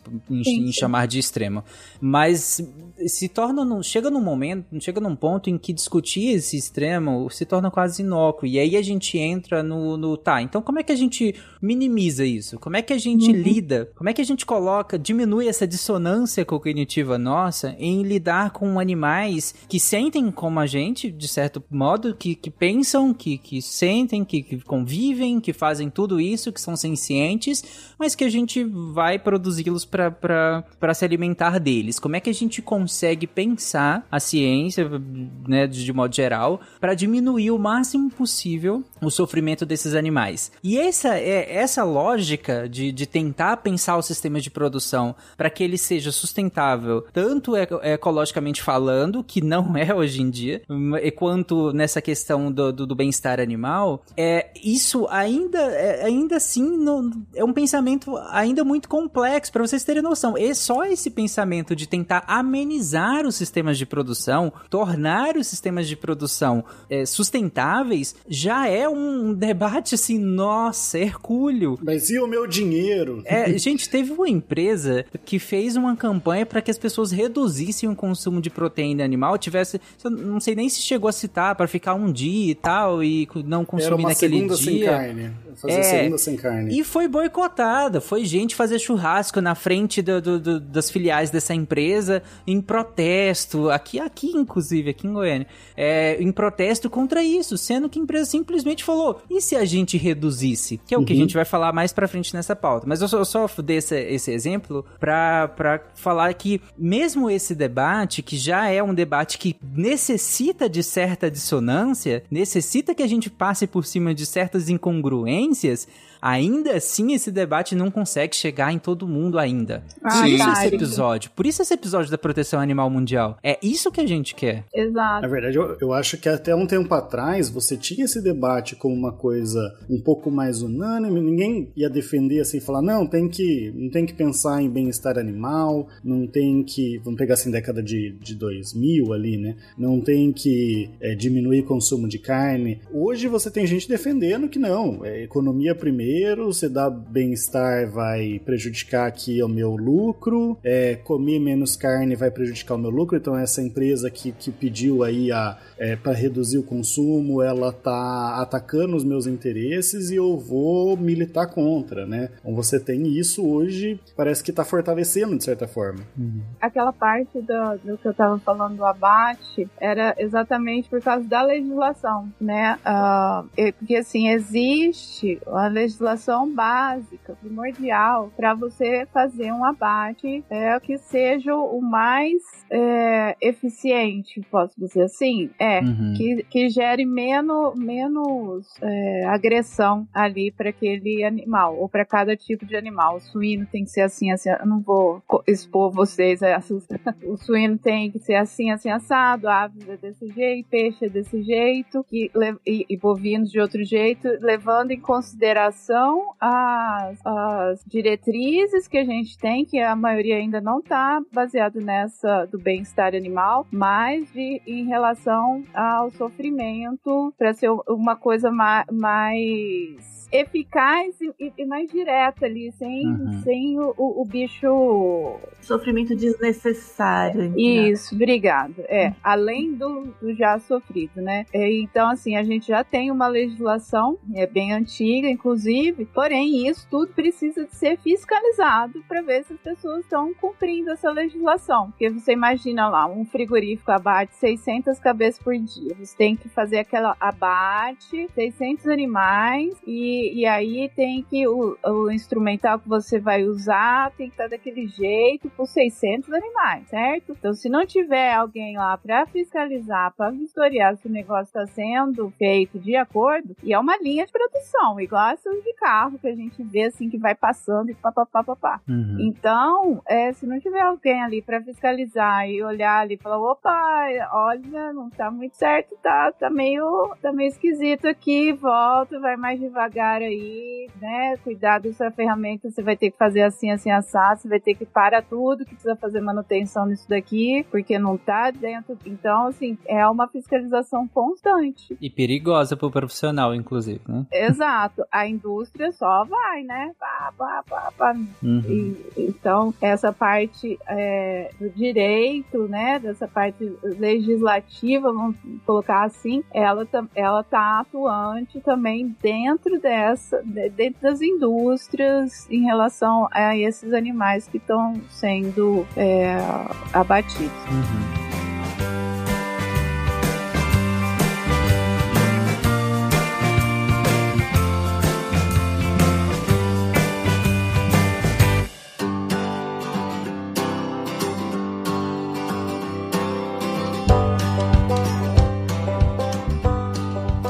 Gente, pra finalizar o episódio, a eu queria amarrar um tópico que eu comecei quando nós fomos falar dessa questão jurídica, é, que é o porquê que nós estamos falando de ciência animal. Por que, que é importante que a gente entenda ah, que, que a ciência animal? E aí, pra, pra gente finalizar o episódio, eu queria dividir esse o porquê, esse porquê que a gente tá falando disso aqui hoje, nos animais de produção, que são animais de fazenda, né? E aí a gente, até agora a gente nem falou o que, que que é isso, né? Tal, que, pra quem não, não faz ideia do que, que é isso, pra quem acha que o bife aparece no supermercado, é, gente, quando a gente fala animais de fazenda, animais de produção, a gente quer falar ovino, caprino, suíno, é, esses, esses os, os, mais gerais, né? Animais de produção que a gente quer falar. É, eu esqueci de algum. Ah, as aves também, né? Galinha, bovino. Sim, é, são esses os mais gerais que a gente são os mais comuns, né? Que a gente Pô, mas ovino não é o que põe ovo, Tari? Droga. Definitivamente não. é, e aí, em seguida, a gente comenta também de, dos animais silvestres, que inclusive alguns deles se impõem ovos, mas aqui não. E em relação aos animais de fazenda, tem um, tem um dado que eu acho interessante que fala que 70% e aí, eh, dos 80 bilhões de animais terrestres hoje que eles são, que são criados né, no mundo todo pra, em sistemas intensivos estão com baixo nível de bem-estar animal. 70% desse, a estimativa. Então é por isso que a gente está falando sem ciência. É por isso que, que eu falei lá atrás que talvez é, a gente precise passar por cima de algumas incongruências e de algumas dissonâncias, porque o básico não está sendo feito. Quando 70% desses 80 bilhões de animais têm níveis baixos de bem-estar animal, tem muito que melhorar ainda. Tem muito que a gente trabalhar em cima ainda disso para que a gente chegue num outro debate, mas, é, é, entre aspas, mais superior a isso. Dá pra gente trabalhar muito ainda aqui, dá pra gente melhorar demais isso. E aí, algumas das implicações desse tanto, dessa quantidade gigante de animais com baixos níveis de bem-estar social são, por exemplo, uma delas muito falada é o uso excessivo de antibióticos. E aí eu queria perguntar, Flávio, por que, que a gente usa antibiótico numa produção animal que esteja com baixos níveis de bem-estar animal? Ai, cara do céu. Então, tu estressa o bichinho, né? Você coloca ele lá, vamos falar das galinhas, que são minha paixão. Uhum. Você coloca lá quatro, cinco cinco galinhas numa gaiolinha para elas botarem ovo. Ou então coloca lá 15 mil pintinhos num galpão de, de um, um, galpão que vai dar o tamanho de uma quadra de futsal, uhum. mais ou menos. Aí você fala, vai gente, come à vontade aí, vocês botam ovo e vocês outros vocês engordam, tá? Vai crescendo aí engordando. Dá água, dá, dá comida, taca a luz em cima deles ali direto Sim. e fala, cresce, vai. E aí o que isso estressa, estressou, o que que acontece com a imunidade? A imunidade baixa. E aí você imagina num conglomerado desse de bicho, tudo junto,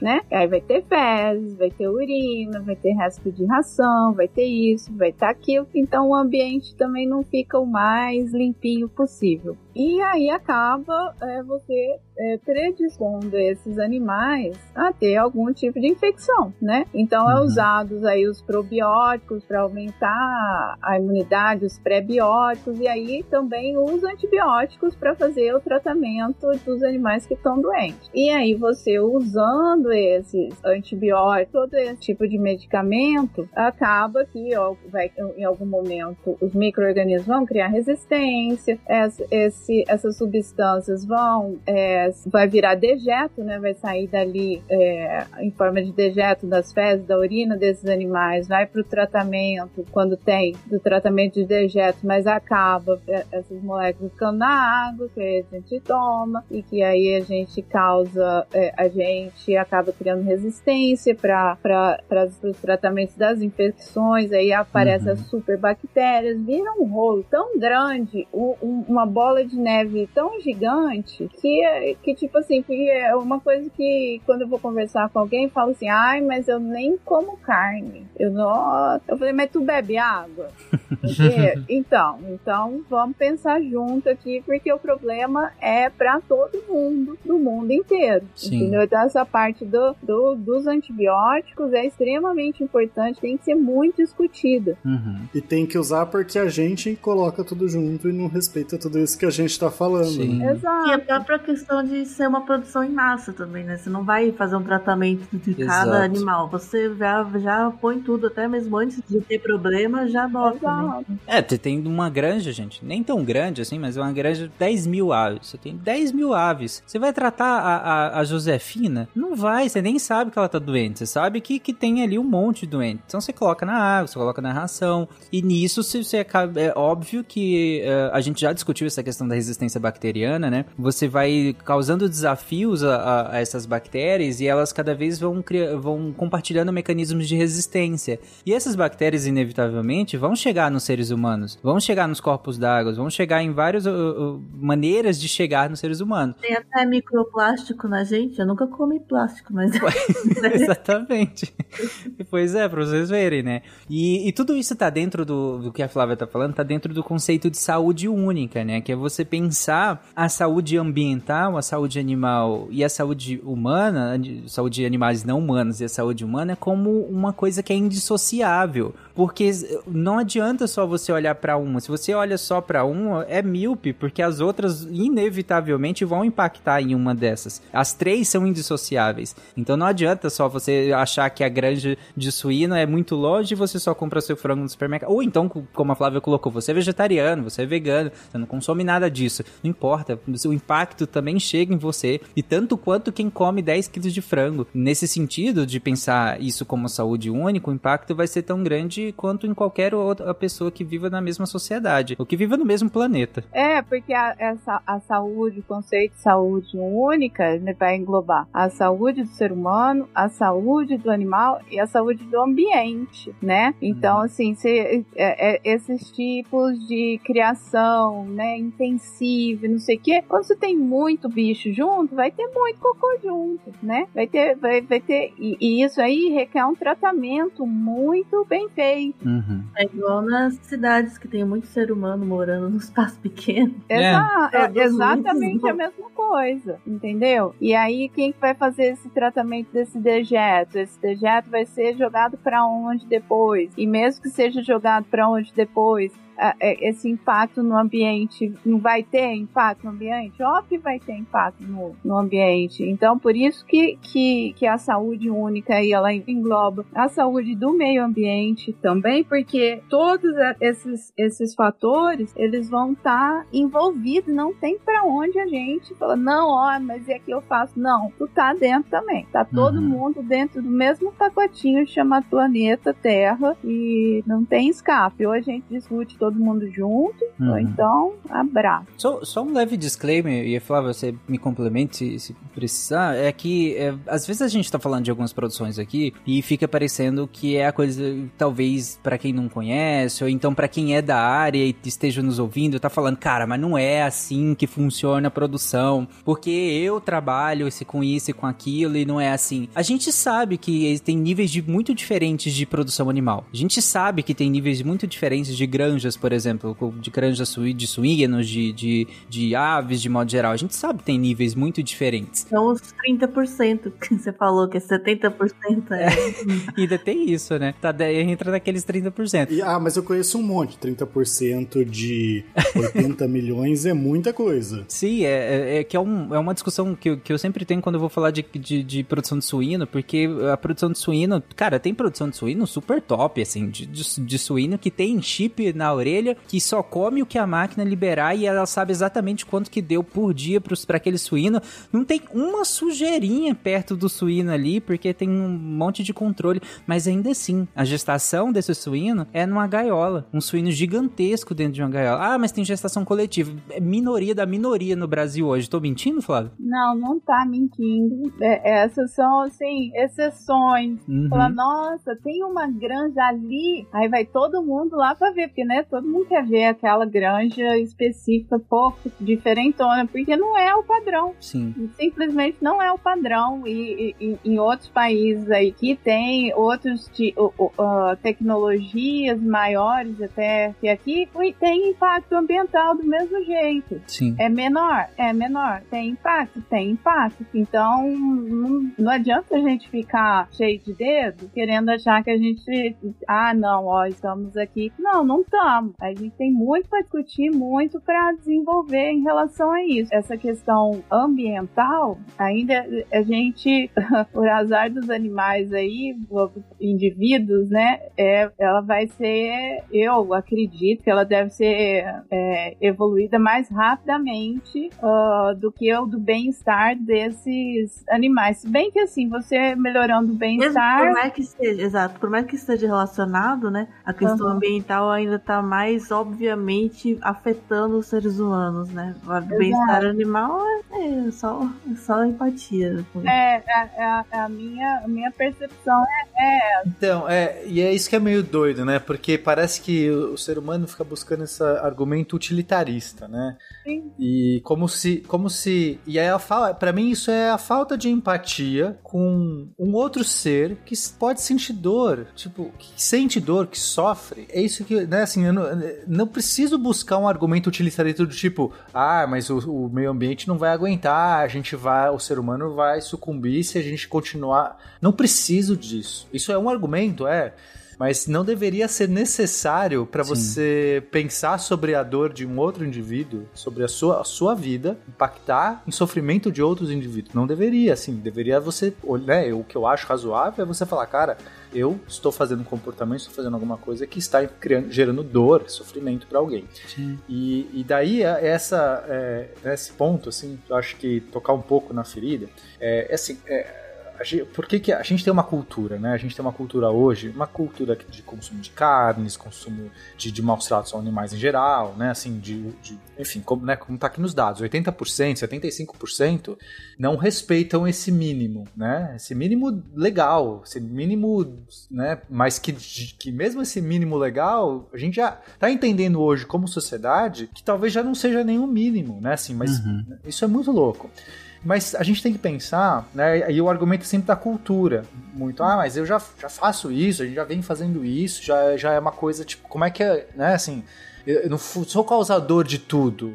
Mas aí eu faço, gosto de trazer uma reflexão que é, um dia foi legal, foi normal, né? Além de ser legal, na legislação mesmo, era, era normal, era bacana você escravizar uma pessoa, era normal, era, era tipo, ok, eu sou um dono de fazenda e meus escravos. Não teria problema nenhum desse ponto de vista. Um dia foi normal essa coisa. E a sociedade foi entendendo, a gente foi fazendo essa reflexão e foi percebendo que não era legal. Ah, não o era pena. bacana. Eu lembrei é. de uma situação aqui que a respeito de vaquejado, né? Nossa Você utiliza o cavalo para é, pegar os bezerros que estão correndo numa pista. Uhum. É, aí uh, teve uma época que a, foi proibida a vaquejada e depois de um tempo liberaram a vaquejada. A, a promotora aqui do município na época juntou o pessoal da associação de vaquejada, que estava proibido de ser feito, né? E falou, não, vamos fazer. A festa, assim, ela falei, beleza, então. Aí vai ter nenhum animal pode sofrer isso, nem aquilo, nem aquilo outro. Pegou lá a legislação de mostrar. Tá, tá, tá, tá, tá, tá, tá, tá, tá você vai garantir? Aí ele, ah, mas assim, não sei o que, não sei o que. É, é um evento cultural, doutora. A senhora não pode exigir. Ela falou assim: olha, então, sabe o que, que era cultural também? Era prostituição infantil em alguns locais.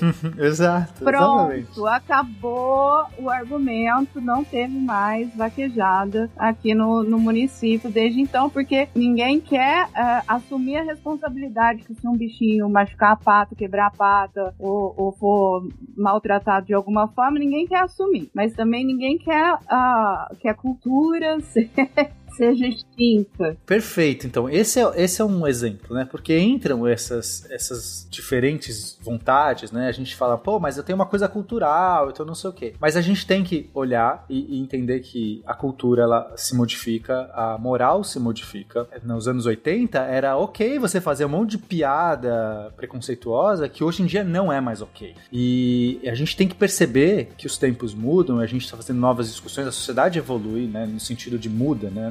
A sociedade vai mudando e eu acho que essa é uma discussão pertinente. Então, a gente tem que é, parar de só usar esse argumento da cultura, o que eu já fazia e tudo mais, e começar a ter mais responsabilidade das, das nossas escolhas. Exato. Então, para mim, é isso. É, e... A gente tem que olhar para esse, esse, jeito que a gente está produzindo comida, criando animais, tem que discutir mais e mais se isso tá bom desse jeito e, na minha opinião, não está bom. E a gente tem que começar a fazer nossas escolhas. Então a gente tem também muita coisa que a gente pode fazer. Você pode começar a, a a impor a sua vontade, tanto escolhendo nos produtos disponíveis, quanto participando mais, discutindo mais, se engajando um pouco mais disso e não sendo só passivo nessa discussão.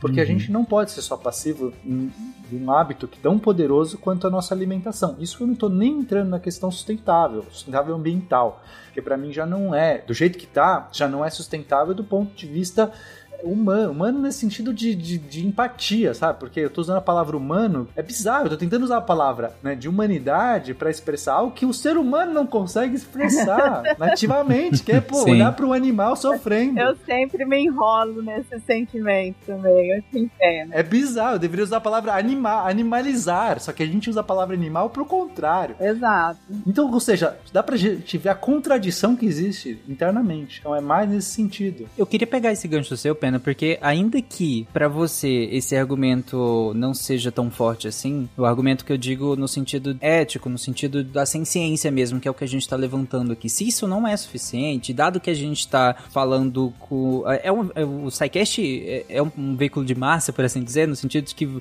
pode atingir milhares, milhões de pessoas e de diferentes classes diferentes, enfim, de, de, mais diversos tipos diferentes de, de acessos que as pessoas tenham e que estão nos ouvindo aqui. Os outros argumentos são argumentos válidos também. É? Então, a, a questão da, da, ambiental, diminuir o, é, o consumo é necessário para que a gente diminua a pegada ambiental da produção. É, eu acho que esse é um argumento também muito importante, porque ele também pega muita gente, sabe? É, a uhum. gente desmata mais para produzir mais proteína animal. A gente gente usa mais agrotóxicos para produzir os grãos que são utilizados na alimentação da, da, desses animais. Quantidade de água também que você precisa para produzir um quilo de carne comparado para você produzir um quilo de qualquer vegetal também uhum. são também é de fato assim é, não, esses argumentos são muito importantes né mas é só uma, um detalhe assim não dá para comparar um quilo de carne com um quilo de alimento tipo um chuchu que tem água enfim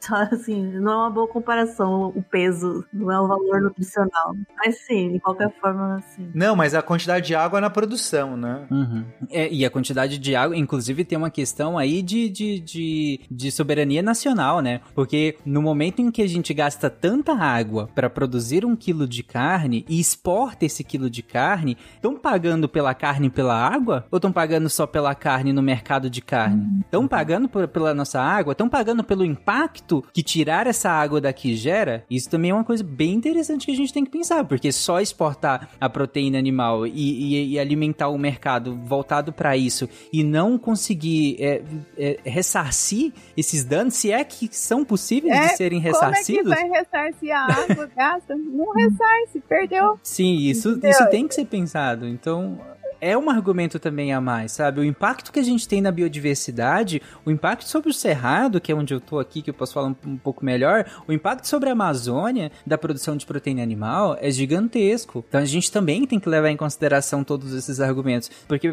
é, todos eles são válidos, né? Ainda que um não te toque tanto quanto o outro, to... há muitos argumentos e aí que é a intenção. A gente tem argumento para é. todos, é, para todos um. mundo, né? Do que você tá brincando, Chaves? Não tô brincando de nada, estou matando incestos. E como é que você mata eles? Jogando gasolina em cima deles. Ai, coitadinhos. E isso não dói muito? Não. Como é que você sabe? Eles não gritam. E um deles, inclusive, que é, a, talvez seja um dos que a gente ainda não, não, citou tanto, é a saúde do próprio ser humano. A saúde individual do ser humano. A gente falou um pouquinho em relação ao antibiótico, mas a gente sabe que o consumo de, de carne, tanto carne é, in natura, carne vermelha, normal, quanto carne processada, está associado ao maior risco de câncer, né? Câncer principalmente de colo, câncer coloretal, né? De modo geral, é, e alguns outros tipos também. a gente sabe que é, é um fator forte, né? Nem um fator muito de baixo. Eu vou deixar na na, postagem desse episódio alguns links de algumas pesquisas, inclusive do, do é, brasileiras, fazendo essa associação, e é uma associação bem forte, bem interessante entre o, o, consumo exagerado do, do, de proteína Sim. animal e, e, principalmente o consumo de carnes processadas com alguns tipos de cânceres de colo retal e algumas outras neoplasias também. Então, até para nossa própria saúde, isso é importante que se faça essa redução. É, e quando a gente fala consumo exagerado, né, justamente isso. Hoje, culturalmente, né, a maioria da, das sociedades, das populações consome muito mais proteína animal do que o considerado saudável, natural, Sim, que seja. Não, é- com não quer certeza. dizer que a carne é tóxica, mas assim, É, tem, não. tem uma coisa cultural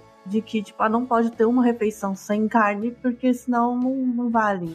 E aí, quando a gente fala assim, proteína de origem animal, a gente tá falando de leite, Isso. tá falando, não é só de carne, de É. ovo também. Um Uhum. dia eu tava conversando com uma moça, amiga de uma amiga minha, que é toda malhadona, bonitona, ela falou, como seis ovos por dia. Falei, olha, que coisa, né? tipo assim. Aí a gente conversando disso, ela e, e falou, aí eu falei, ah, galinha bota, é, galinha poedeira bota 300 ovos no ano, mais ou menos, né? Uhum. Então dá quase um ovo por dia. E galinha ao natural bota 50, 80 ovos por ano. Então, a gente, além da gente forçar a barra da galinha, né? A gente força a nossa barra comendo tanto ovo assim também. E leite. A gente toma leite que parece que a, a- a gente não é mais bebê, não é bezerro, não é filhotinho para beber tanto de leite, né? Sim. Então a gente consegue. Ah, não, eu gosto de tomar um leitinho ali com não sei o que, faz um bolo com manteiga. né? Mas vai, sejam ponderados, né? Vamos, vamos Hum. com calma, que o mundo não vai se acabar assim. Você vai ter que comer toda a carne de uma vez só. Eu só queria fazer uma ressalva em relação a, a isso. É, a gente aqui não, não tá falando é, em relação ao consumo de leite, por exemplo, leite, ovo e tal, é porque isso cai tanto em pseudociência maluca. A gente não tá falando que isso não é bem, faz bem pra saúde de modo geral. É, leite, de modo geral, só há uma contraindicação no consumo se você tem algum tipo de alergia ou intolerância. Leite não é inflamatório, igual um monte de, de blogueiro de dieta aí Ah, é, É, tem mais e- né? espalha. Leites, de modo geral, se você tem intolerância ou se você tem algum tipo de alergia, ele vai te causar um, um nível de desconforto ou até um- uma reação um pouco maior. Mas caso contrário, não. O que a gente tá falando é outra coisa. A gente tá falando sobre consciência excesso, né? em relação aos animais e inconsciência em relação ao ambiental. E quando a gente fala de carne processada e carne in natura também, aí sim a gente está falando sim de, de, de um impacto direto na saúde humana. Impacto de, que já tem muita evidência associando com o aumento do, do- de neoplasias, principalmente de câncer de, de colo, câncer retal também. Aí sim eu posso falar um pouco mais direto. Só fazendo essa ressalva para também ninguém sair daqui falando pseudociência maluca às custas do que a gente tá falando, né? E se o mundo consome mais carne do que é saudável, o Brasil tá no topo, né? O Brasil tá um dos países que mais consomem carne do mundo. Então a gente tá assim, muito acima da média. como tudo no Brasil, de maneira muito desigual, né? Porque a gente Uhum. tem É. grande parte da população que perdeu muito acesso à proteína animal, perdeu muito acesso à carne, principalmente, né? A carne bovina, que é a carne que a gente né, talvez mais valoriza na- no Brasil. É, grande parte da população, nos últimos anos, perdeu acesso a essa proteína. É, e, e aí é um assunto que a gente não vai entrar aqui, porque não- nem dá tempo mais, e é um assunto muito complicado de se falar, porque é, a- o, o acesso a essa proteína no, no Brasil, para vocês terem noção de como isso é cultural, o acesso a essa proteína é visto como status, né? É visto como, ascen, eh, como ascensão social. E de certa forma é uma ascensão social consumir mais proteína animal, principalmente carne bovina. Aqueles festivais de carne, né? Isso, Isso, a gente teve uma, grande parcela da população que perdeu esse acesso. Então é realmente A complicado. gente precisa gravar um cast sobre soberania alimentar. Falaremos, com certeza faremos sim. Mas só para amarrar é, é, essa questão, por que então o, o que reduzir, por exemplo, uma das coisas, por que, que reduzir o consumo de proteína animal? Por que, que é, exigir que a, a proteína animal que a gente consome tenha certificação, por exemplo, de que esse animal está sendo tratado com o mínimo de bem-estar de, de bem-estar animal, que esse animal tá, tá, tá dentro do que a gente considera como bem-estar animal e que tem uma pegada ambiental menor e que a- aquele, aquela produção tem um impacto ambiental menor. É, eu acho que reduzir o consumo e se preocupar com isso força a, a produção a se adequar a isso. Eu sei que, de modo geral, essa produção já deveria fazer isso a priori, né? Como o Pena eh, colocou, é, isso deveria ser feito pelo argumento mais básico de todos, que é o que a gente está defendendo como cerne desse episódio. Mas se não é feito, a gente tem outros mecanismos e a gente tem maneiras de pressionar é, esses produtores, pressionar o, o- o governo, pressionar o Estado, né, a, a exigir esse mínimo, a exigir menos pegada ambiental, exigir mais proteção animal. Como? Diminuindo o consumo, porque é insustentável a maneira como a gente consome, a gente falou isso lá no SciCast de reciclagem, e também exigindo que, que, esses, que esses animais sejam melhor tratados. É básico isso, né? E para isso a gente tem algumas certificações, a, a Proteção Animal Mundial tem alguns uns artigos específicos sobre isso, a gente vai deixar na postagem desse episódio também. Mas, gente, agora para finalizar de verdade esse episódio, é, eu queria entrar justamente num segundo tópico dentro dessa questão por que, que a gente está falando de, de ciência animal, porque tem um outro grupo de animais que também são extremamente impactados por essa, que, como é que a gente chama? Falta de empatia? É, dissonância cognitiva maluca? Não sei. Que são os animais silvestres. Porque a gente tem muitos animais, milhares de milhões de animais silvestres sendo criados fora do seu habitat natural. Porque, para nada, para atender capricho humano. Gente, não tem outra maneira de falar isso. Eu poderia argumentar, poderia utilizar, enfim, gastar o léxico aqui com isso, mas não tem muito outra maneira, não tem como dourar a pílula em relação a isso. É capricho, você, como a gente estava comentando lá atrás, você ter um animal silvestre em casa é capricho, é um fetiche de, de ter um Uma animal. demonstração de status, de certa forma, também. É, e é, e não deixa de ser, porque, e como a gente colocou, não há maneira de garantir que esse animal tenha pleno bem-estar, tal qual ele teria no seu habitat natural em cativeiro, em um ambiente doméstico. Não tem como. Ah, eu tenho um terrário gigantesco em casa, beleza, mas não tem como. Ah, eu tenho um aquário gigantesco e tem um peixinho no meio. Não, não interessa, ele tem um oceano, ele tem um rio, sabe? É, aí o peixinho vive em cardume, na natureza, aí fica coitado lá no, no meio do aquário perdido. Ai, gente, ó, não, não, não tem justificativa nenhuma. É, não dá, pra, sabe? pra você ter animal silvestre em casa, em cativeiro. Não, não tem. Uhum. É, eu tenho gaiola aqui em casa. Tem gaiola. Quando o pessoal acha periquito, papagaio, coruja, eles trazem aqui pra eu tentar é, resgatar o bichinho, né? Cara, pensa, não, não tem condição do negócio desse.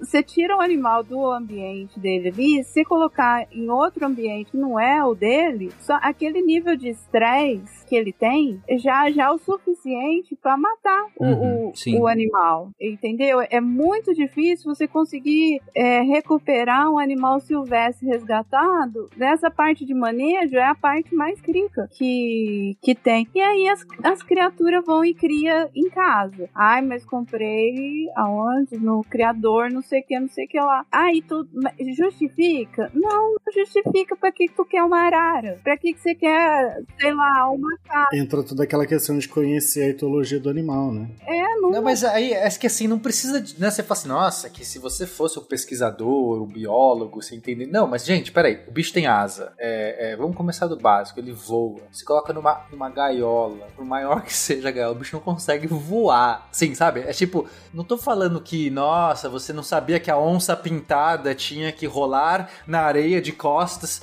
porque você nunca vê. Não, tipo, um bicho tem asa, sabe? Assim, um, um peixe no aquário. São coisas, pra mim, é que são tão fortes que eu não consigo nem. Você parece, você não tá vendo, você não tá. Tipo, dá uma olhada. Imagina, tenta imaginar um instante você sendo essa arara, esse periquito, esse bicho, que você tem essa- essas asas, você voa a ponta. Só se imagina. E aí você tá nessa gaiola só pra você piar, porque tem algum ser humano ali do outro lado que acha bonito, ou você é bonito, tem penas lustrosas, penas Uhum. coloridas, sabe? Assim, Pra mim é um egoísmo que é muito louco sabe? Não, não consigo nem entender. Você repete o que eu falo. Olha que lindo. Cara, tem coisa. Olha. Ai, gente. E aí, nesse, nesse assunto, é, não tem relativização, né? Nesse assunto, realmente não, Não, não, não tem. tem. não tem espectro. Nesse assunto, é de fato, gente, não tem como ter um animal silvestre em ambiente doméstico, não tem ponto. Realmente não tem como, desculpa, não tem. Além disso, eu já vi, Flávio já deve ter visto pra caramba, né? E, e eu já vi pra caramba, eu tive como colegas que viram muito mais, porque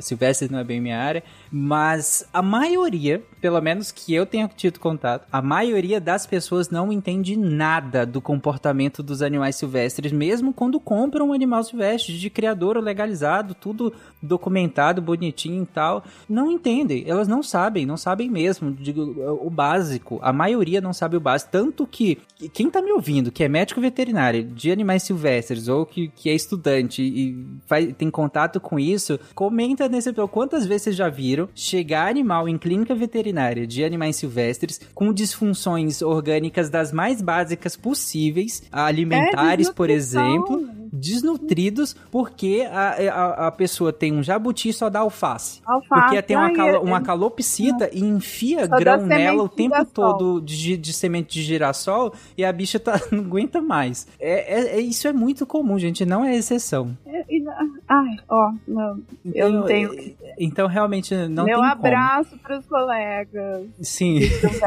porque ó, os colegas, os biólogos também, que a, a gente tem que trabalhar junto, porque essa parte comportamental dos animais silvestres, o pessoal da biologia manda bem demais, Sim. e aí a gente colabora um com o outro, o negócio desenrola, para Uhum. tentar salvar algum desses bichinhos resgatados, porque senão Por falar nisso, Flávio, até né, dos nossos amigos biólogos, é um- um- uma área que eles atuam pra caramba também, junto com os colegas veterinários de animais silvestres, é na questão do turismo, né? Hoje a gente, o turismo com animais silvestres é um outro problema gigantesco. A, a proteção animal mundial tem campanha só voltada pra isso, porque, cara, é um mercado de trilhões de dólares. Então daí você já tira o- o- a importância que ele tem no mundo, né? E aí são da- das mais diversas. Então você que, que passeia, você que, que viaja para outros países, principalmente. No, no básico, se negue a fazer esse tipo de, de, de atração. É isso, se negue a fazer. Atrações como é, passear com elefante, tirar foto com leão e tigre, nadar com golfinho é, em cativeiro, manusear tartaruga marinha. Cara, tem manuseio de tartaruga marinha, gente. A- a- sério, a bichinha nem gosta de- desse tipo de contato. Já teve surto de clostridiose por clostri- clostridium, uma bactéria. É, já teve su- surto de clostridiose nas Ilhas Caimã por conta do manuseio de humanos de, de- de tartarugas marinhas. Em lugares que são próprios para isso. Imagina, a tartaruga tá lá 100 anos vivendo e chega, ah, vou passar. Ela fala, ah, tá, puta merda. Vai querer passar a mão em mim hoje, 100 anos. É só pegar o animal e tirar uma foto. É só pra isso, sabe? E, e, além disso, tem manipulação de serpentes também. Tem vários países em que você é, manipula. E aí, essas serpentes, inclusive, são, são muitas vezes mutiladas para que elas não causem acidentes é, é, com humanos. Tal qual o- os elefantes, os leões, os tigres são retirados do convívio familiar muito cedo e, e treinados, né? Inclusive com estresse físico, estresse psicológico, para que eles não causem acidentes e volta e meia causam acidentes. Inclusive, quem é punido quando um animal desse causa um acidente com um humano? O animal. O animal que é abatido quando causa um acidente desse. Igual nós vimos em alguns zoológicos, a- aqui da América do Sul, inclusive, em que ah, animais que eh, acabaram causando acidentes porque uma pessoa enfiou um braço dentro de uma jaula ou porque em outros momentos ali, durante o manejo, o animal acabou atacando o tratador ou, ou um convidado, enfim. Quem é, quem é punido nesses casos é o animal. É o animal que é abatido. Deixar Cê- claro aqui, tá, que tem zoológicos e zoológicos. Sim, né? claro. Tem uma diferenciação boa aí na qualidade, na capacidade de alguns zoológicos aí que, que eles são especiais mesmo nessa parte de preservação das Uhum. espécies, né? E, e estudos também. Sim. Agora tem uns que, pelo amor de Deus, devia chamar qualquer outra coisa. Tanto que tem um dado, Flávia, que, que, que mostra que 75% das atrações mundiais com animais causam impactos negativos no bem-estar desses animais. 75%. Então você tem 25% aí que não causam impacto negativo. Esses 25% que não causam, que são atrações com animais, geralmente são zoológicos ou santuários e ou santuários que justamente às vezes pegam animais vindos daqueles 75% e Aham. cuidam desses animais. E aí, nesses lugares, inclusive, você não tem contato direto com animais, com esses, com esses animais. Você pode visitar, você pode ver o habitat, você pode até, dependendo do lugar, dependendo do dia, de- das condições, você pode até avistar os animais e tal, mas você não vai tirar fotinha. Você não vai tocar nesses animais. Gente, são animais silvestres, não tem chance de você tocar e tirar foto com um tigre, com um leão e com um elefante, se ele não estiver sofrendo muito estresse não tem a menor condição. Então, a, muitas dessas campanhas falam o básico do tipo, se você for para algum desses lugares, para alguns desses países que promovem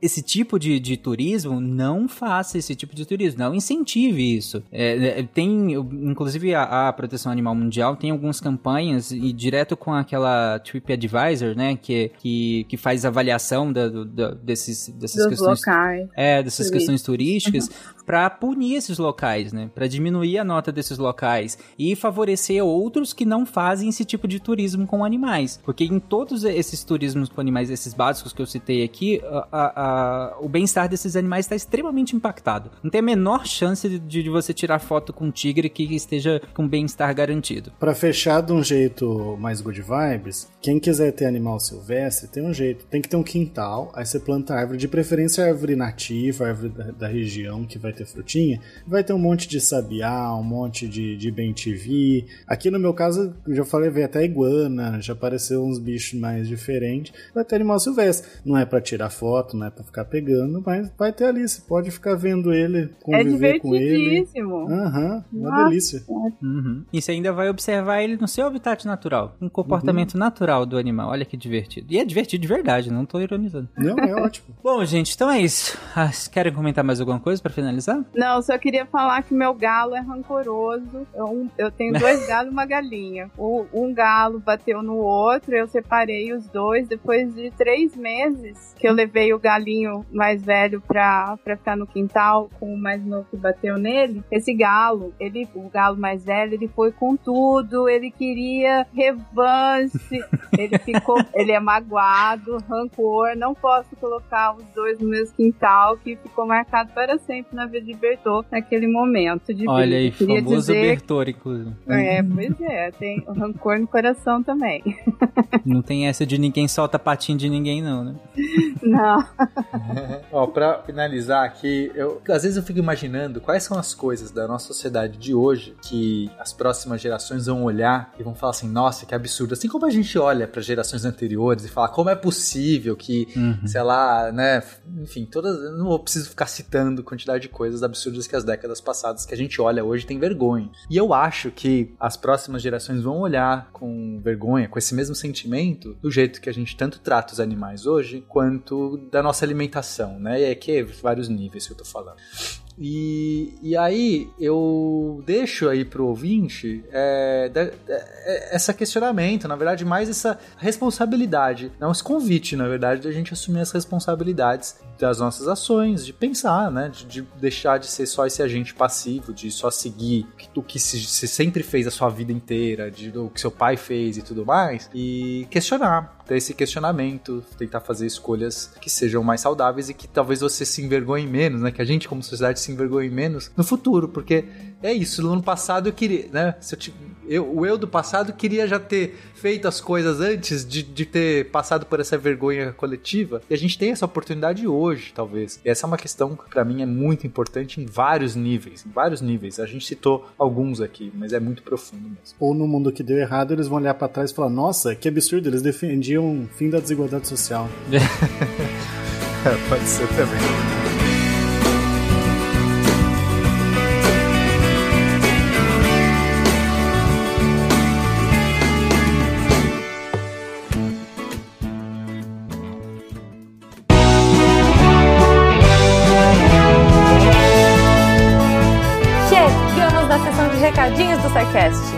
Sou a Jujuba, passando aqui só para avisar que se você ouvinte quiser ajudar o projeto a continuar divulgando ciência de forma divertida, você pode através do PicPay, Padrim ou Patreon. Além do SciCast, você ajuda a manter outros projetos da casa e a manter o site também, com a nossa produção diária de textos incríveis. Caso você ainda não tenha visto, a gente editou o patronato para esse ano. Temos novidades bem legais esperando por vocês. Os nossos lindos patronos que apoiam e amam o projeto tanto quanto a gente. Os links vão estar aí no post. Fora isso, se você quiser entrar em contato com a gente para dúvidas, sugestões ou, enfim, recadinhos quaisquer, é só mandar e-mail para contato@scicast.com.br. Por hoje é só e eu encontro vocês na semana que vem.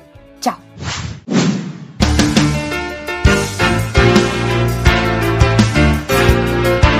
Atenção para o informe semanal dos textos da semana. E antes do informe, eu queria fazer aquele convite de sempre para você, ouvinte do SciCast, vir se tornar um redator, uma redatora deviante, ajudar a tornar a ciência mais divertida. Manda um e-mail para contato@scicast.com.br, vem entrar para a equipe. Feito o convitinho, vamos lá para os textos. Na segunda-feira, um texto do Túlio Monegato Tonheiro, juridicando, demissão sem justa causa vai acabar? Túlio vai abordar, esclarecer um pouco dessa polêmica que surgiu surgiu aí recentemente nas redes sobre a demissão sem justa causa. E na quarta-feira, a Samantha Martins vai esclarecer pra gente o que são domínios morfoclimáticos, uma introdução para uma série de textos que ela pretende abordar os domínios morfoclimáticos do Brasil e tá muito interessante, muito esclarecedor. E a gente fecha a semana com o texto da Rita Kujavski, amostragem de água do mar e temperatura. Você já se perguntou como que a gente faz para pegar amostras de água do fundo do oceano para testar temperatura, pH, matéria orgânica, produtos,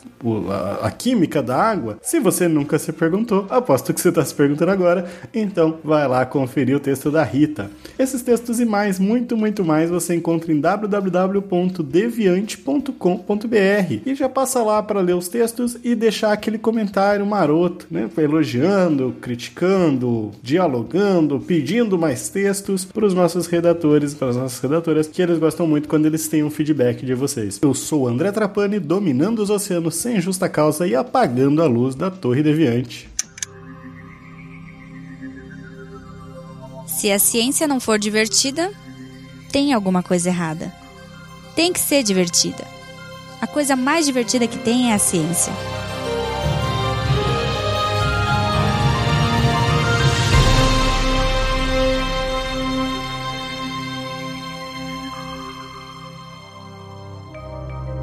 Este programa foi produzido por Mentes Deviantes. deviante.com.br. Este programa foi editado por Tapcast. Edições e produções de podcast.